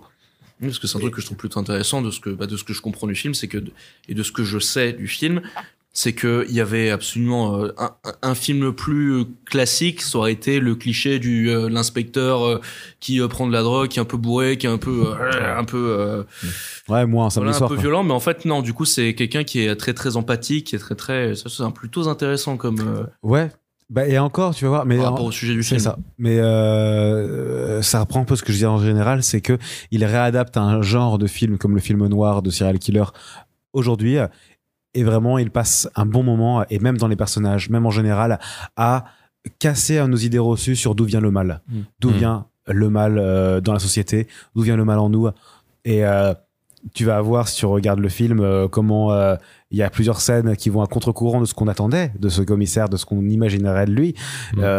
Et exactement pareil pour le personnage principal, pour tous les personnages. Et ça, et ça, se fait très intelligemment. Ça, ça résonne énormément parce que il y a. Je, je, je, je ne serais pas surpris si une grande majorité de, de gens, ça peut être aux États-Unis comme ça peut être en, en Europe, en beaucoup de parties de l'Europe, peut-être pas l'Islande, mais ont l'impression que la société est en déclin. Et ce film-là, véritablement, ça résonne parce que ça, ça, ça, ça, ça va, ça va explorer ce sujet en posant des questions Ouais. et aussi en disant des choses qui sont, comment dire, très audacieux. Dans la mesure où le, le speech du commissaire, il dit explicitement ne, ne cherche pas des boucs émissaires. Ouais. Et il nomme même, euh, on va dire, des, des extrémistes. Mm. Et il nomme, plus, nomme plusieurs extrémistes. Il y a beaucoup de gens qui vont prendre offense à ça. Mm. Et qui vont dire, dans, dans ce message, ce n'est pas nécessairement ce qu'ils ont envie d'entendre, parce que la nature humaine, le mal en nous, fait en sorte qu'on veut chercher des boucs émissaires. Exactement, oui, bien sûr. Et qu'on veut une excuse pour attaquer les gens. Et c'est super bien que le film nous mette face à ça. Mhm. Justement, la question n'est pas de savoir justement comment le mal est interprété. La question, c'est d'où vient-il? Quelle est, quelle est le- la vraie essence du mal? L'essence du mal. mon livre sort la semaine, truc, c'est- mon livre sort la semaine prochaine aux éditions Larousse. L'essence du Qu'est-ce que mal. le mal? Qu'est- Qu'est-ce que le mal? Le mal. En collaboration avec Jean-Paul Gaultier. non. Non, enfin voilà, euh, moi Misanthrope, c'est euh, un film que je regarde avec énormément de plaisir. Mm. Euh, je trouve que qu'il y a énormément de qualité. Je pourrais juste dire une petite fin qui est un petit peu en dessous de ce que j'aurais aimé attendre. J'aurais aimé la masterclass, mais le film était ext- extrêmement bon. Et surtout, j'espère que Damien Zifron va continuer de faire des films dans cette idée-là parce que il a un sujet que je trouve passionnant, euh, qu'il a abordé dans, dans ces deux films pour l'instant. C'est vraiment euh, la, notre bestialité, notre sauvagerie en opposition à une société de classe. Oui. Et euh, je trouve que est-ce que comment cette sauvagerie peut exister dans cette société-là? Yes. Comment euh, on- et comment la sauvagerie peut exister en général dans une société? Donc c'est des sujets qui sont aujourd'hui, mais euh, qui sont au centre de tous les débats aujourd'hui. Hein. Enfin, c'est Mm. c'est un super sujet. Yeah. Et euh, là, pour l'instant, il a fait deux films qui sont de très très bons films, Yeah. euh, dont un de mes préférés. Donc moi, j'ai très envie qu'il continue de produire et qu'il continue d'aller de réfléchir à cette idée-là et d'apporter des nouveaux points de vue sur cette idée-là. Parce que moi, je suis très client. Surtout avec des acteurs qui sont aussi talentueux parce que putain, on y croit à 100%. Ouais, ouais. C'est tellement convaincant. Et juste- tellement charismatique. Yeah, yeah. Et c'est pas juste parce que je suis amoureux de Woodley. En fait, oh bon, je, je, suis- je suis un tout petit peu biaisé. Mais d'ailleurs, elle avait, euh, elle avait, elle avait complètement disparu. Ou alors j'ai peut-être loupé des films, mais euh, Ah, après, après justement la période où elle était très très populaire. ouais, avec Divergente. Ouais. Et, euh, je- je- Ah, mais oui, c'est que- elle Oui. Parce que pour moi, je me rappelle, bah, c'est là qu'elle était, euh, qu'elle était apparue la première fois, je crois, Yeah. en public. Et après, il n'y a pas eu de film. Elle- elle a rattrapé. Elle a fait. Adrift. Elle a fait Adrift. Elle a fait The Amazing Spider-Man 2. Ouais, elle l'a fait. Elle est pas Ok. dedans. C'est bon. En- et juste en dé- dé- défense limitée de la fin, parce que le film parle énormément de bestialité, il y a un moment, wow, où là, véritablement, pour, pour un, un choix pour montrer la bestialité à la fin, qui- Euh, ouais, je vais pas le dire. Yeah. Oui, je l'ai. Yeah. Ça, pour, bien. pour dé- Ouais. pour défendre la fin, là, au moins, il y a ce côté euh, qui est tellement, on va dire, piquant et fort, Ouais, ouais. viscéralement, ouais. viscéralement, que, que ça, ça permet d'élever la fin un tout petit peu. Pas Ah autant. oui. Euh, Je dis bien, la fin ne m'a pas déçu. Je trouve qu'elle euh, conclut exactement Hmm. de très bonne façon. Juste, j'avoue que j'ai mis des ambitions un peu hautes et j'aurais aimé qu'elle aille encore plus haut. J'aurais Ouais. aimé une, un Seven en fait, où, euh, où la- quand tu vois la fin, tu es tu- la fin et tu te rends compte que c'était prévu dès le départ. Et, le, et la fin te retourne en mille morceaux et t'éclate au sol. C'est pour ça que Fincher reste au-dessus. Mais euh, Hmm. j'aurais aimé Ça mais je ne peux pas euh, à- je ne peux pas reprocher à un film un truc que j'aurais aimé moi mais euh, en même temps voilà en, en même temps, pour un thriller, si tu veux véritablement un thriller de qualité, il faut que la conclusion, enfin, typiquement, on s'attend à ce que la conclusion élève le film et nous donne quelque chose de véritablement nouveau Ouais. et qui fait en sorte que c'est un véritable th- thriller dans la mesure ça, ça, c'est un thriller qui veut nous nous prendre aux tripes et de lancer un coup de poing Mm. Avoir une fin qui est comme. Ça n'a pas besoin d'être aussi glauque et nihiliste que dans Seven, mais, et déprimant, mais quand même. Mais quand même, ça, tout de même, comme tu as dit avec l'exemple que tu as donné, euh, Hmm. c'est, ça reste cohérent, ça raconte quelque chose, ça nous dit quelque chose. Même la fin où, euh, la toute fin, euh, après euh, la conclusion de l'enquête, euh, on, euh, dans, le, dans le bureau, là, où ça, ça dit pareil, ça dit quelque chose, ça raconte, c'est, c'est, percu- c'est, c'est percutant. Oui. Non, c'est, c'est, c'est très percutant. Et je me rends compte euh, que en fait, elle a fait pas beaucoup de bons films là. Euh... Shailene Woodley là, Mais non, machin. mais c'est pour ça, pour moi, elle, elle a réapparu là. J'avais euh. pas du tout vu que c'était elle. J'avais complètement parce que ces films, je m'en bats les couilles. Mais mais Divergente, Nos étoiles contraires et à la dérive, bah. Ah, si, oh la vache, j'avais ça. Ah, c'est elle dans nos étoiles contraires. Ah, Ah, c'est c'est vrai. vrai, ça, c'est bah, je pense que je crois qu'elle a disparu après ça. hein. Le Spectacular Now était vraiment pas mal. 14. Elle a fait une série Ouais. euh, Beat Little Lies jusqu'en 2019. C'était- Oui, oui, ça c'était pas mal. Ça, a eu un énorme succès. Ah ouais ouais apparemment. euh, À la faut- à la dérive en ok, 2018. d'accord, bon, ouais. Et depuis, ah bah tiens, ouais c'est ça. Il y a pas eu grand chose. Et là, elle est revenue avec Misanthrope. Peut-être elle a eu un enfant ou. I don't know. Parfois, les acteurs, ils ont un hiatus. Mm. Ils veulent développer leur vie personnelle parce que e- e- être acteur, surtout à, à actrice à son niveau, et de faire des films qui sont qui demandent autant de, de performance et de maîtrise, parce que je- je- eh, Wo- Wo- Woodley ne, ne fait pas n'importe quel rôle. Genre les rôles qu'elle fait ju- juste à la dérive, qui n'est pas un super film. Pour, pour pouvoir avoir cette performance, il faut. c'est- probablement un tout petit peu traumatisant de, de, de, pouvoir faire ça, de, de, de- d'avoir, de jouer un rôle d'un personnage qui souffre et au, et au bout de la vie, et, et au bout de la vie, pendant tout le truc, comme James Franco dans, dans 100, ouais. 127 heures. Ouais. Et euh, donc, c'est- pas étonnant qu'une actrice comme elle, surtout quand t'as fait Divergente, genre Bah, aïe. Tu de sortir de, justement de sortir de cette image-là, je pense. Ouais, ouais, un- D'ailleurs, tu, Hmm. vous, tu vous disiez que c'est elle, elle produisait le, le film. Ouais. Le projet mis en Ouais, forme. ouais. Ok, bah ça c'est intéressant à savoir. du coup. Et ouais, t'as, euh, carrément. Et carrément. Mm. Et euh, qu'elle l'a produit, qu'elle investit des trucs dedans. Bon, c'est vrai qu'elle doit plus avoir, elle a pas grand chose dans sa carrière depuis quelques temps. Du coup, elle doit avoir une envie de, de se renouveler Hmm. et sûrement de sortir. Elle a 31 ans, elle est méga jeune. Hein. Va faire euh, des rôles qui sont un peu euh, bah, justement qui sont Ouais, un peu qui, qui changent de cette Qui- image qui va lui demander. euh, Ouais, qui va lui enfin, en demander. tout cas auprès du grand public en tout cas Hmm. parce qu'après évidemment Évidemment, ouais. Hmm. Mais là, euh, ah, je suis étonné. J'avais pas du tout fait le lien que c'était elle dans, de- qui jouait dans Divergente et tout. Moi, dans Divergente, Ouais. je me suis juste dit, ok, c'est une meuf avec euh, une, euh, Ouais, des euh, cheveux faits au poil et puis des, du mascara en se levant alors, qu'elle est dans, censée être dans une prison euh, du futur, mais elle a du mascara en se levant le matin, tout va bien. Enfin, j'ai- Divergente, c'est, ouais, voilà. Hmm. Mais, mais non, du coup, euh, elle joue super bien. Yeah, Elle joue super bien. yeah, je la trouve tellement belle en plus. Elle est, Je suis désolé, mais c'est tellement. Oh. je préfère Anya Taylor-Joy. Ok, moi aussi. mais quand même, elle n'est vraiment pas loin. Elle est pas loin. 9,5. Allez, messieurs, je crois qu'il est temps de conclure. Merci à vous trois, du coup. Et nous, et je me compte, comme je me compte dedans, nous quatre. merci à Pour nous quatre c'est très bizarre à dire Merci à nous quatre. C'est pas un film, ça, à nous quatre On, on devrait faire un podcast sur un ou quatre. Non. On devrait le voir ensemble, bourré. C'est le film d'horreur préféré de Olivier. c'est quand, quand vous voulez qu'on fait ça L'idée, c'est de faire. On a eu cette idée avec, euh, euh, avec Céline. Un ou quatre, Human Centipede.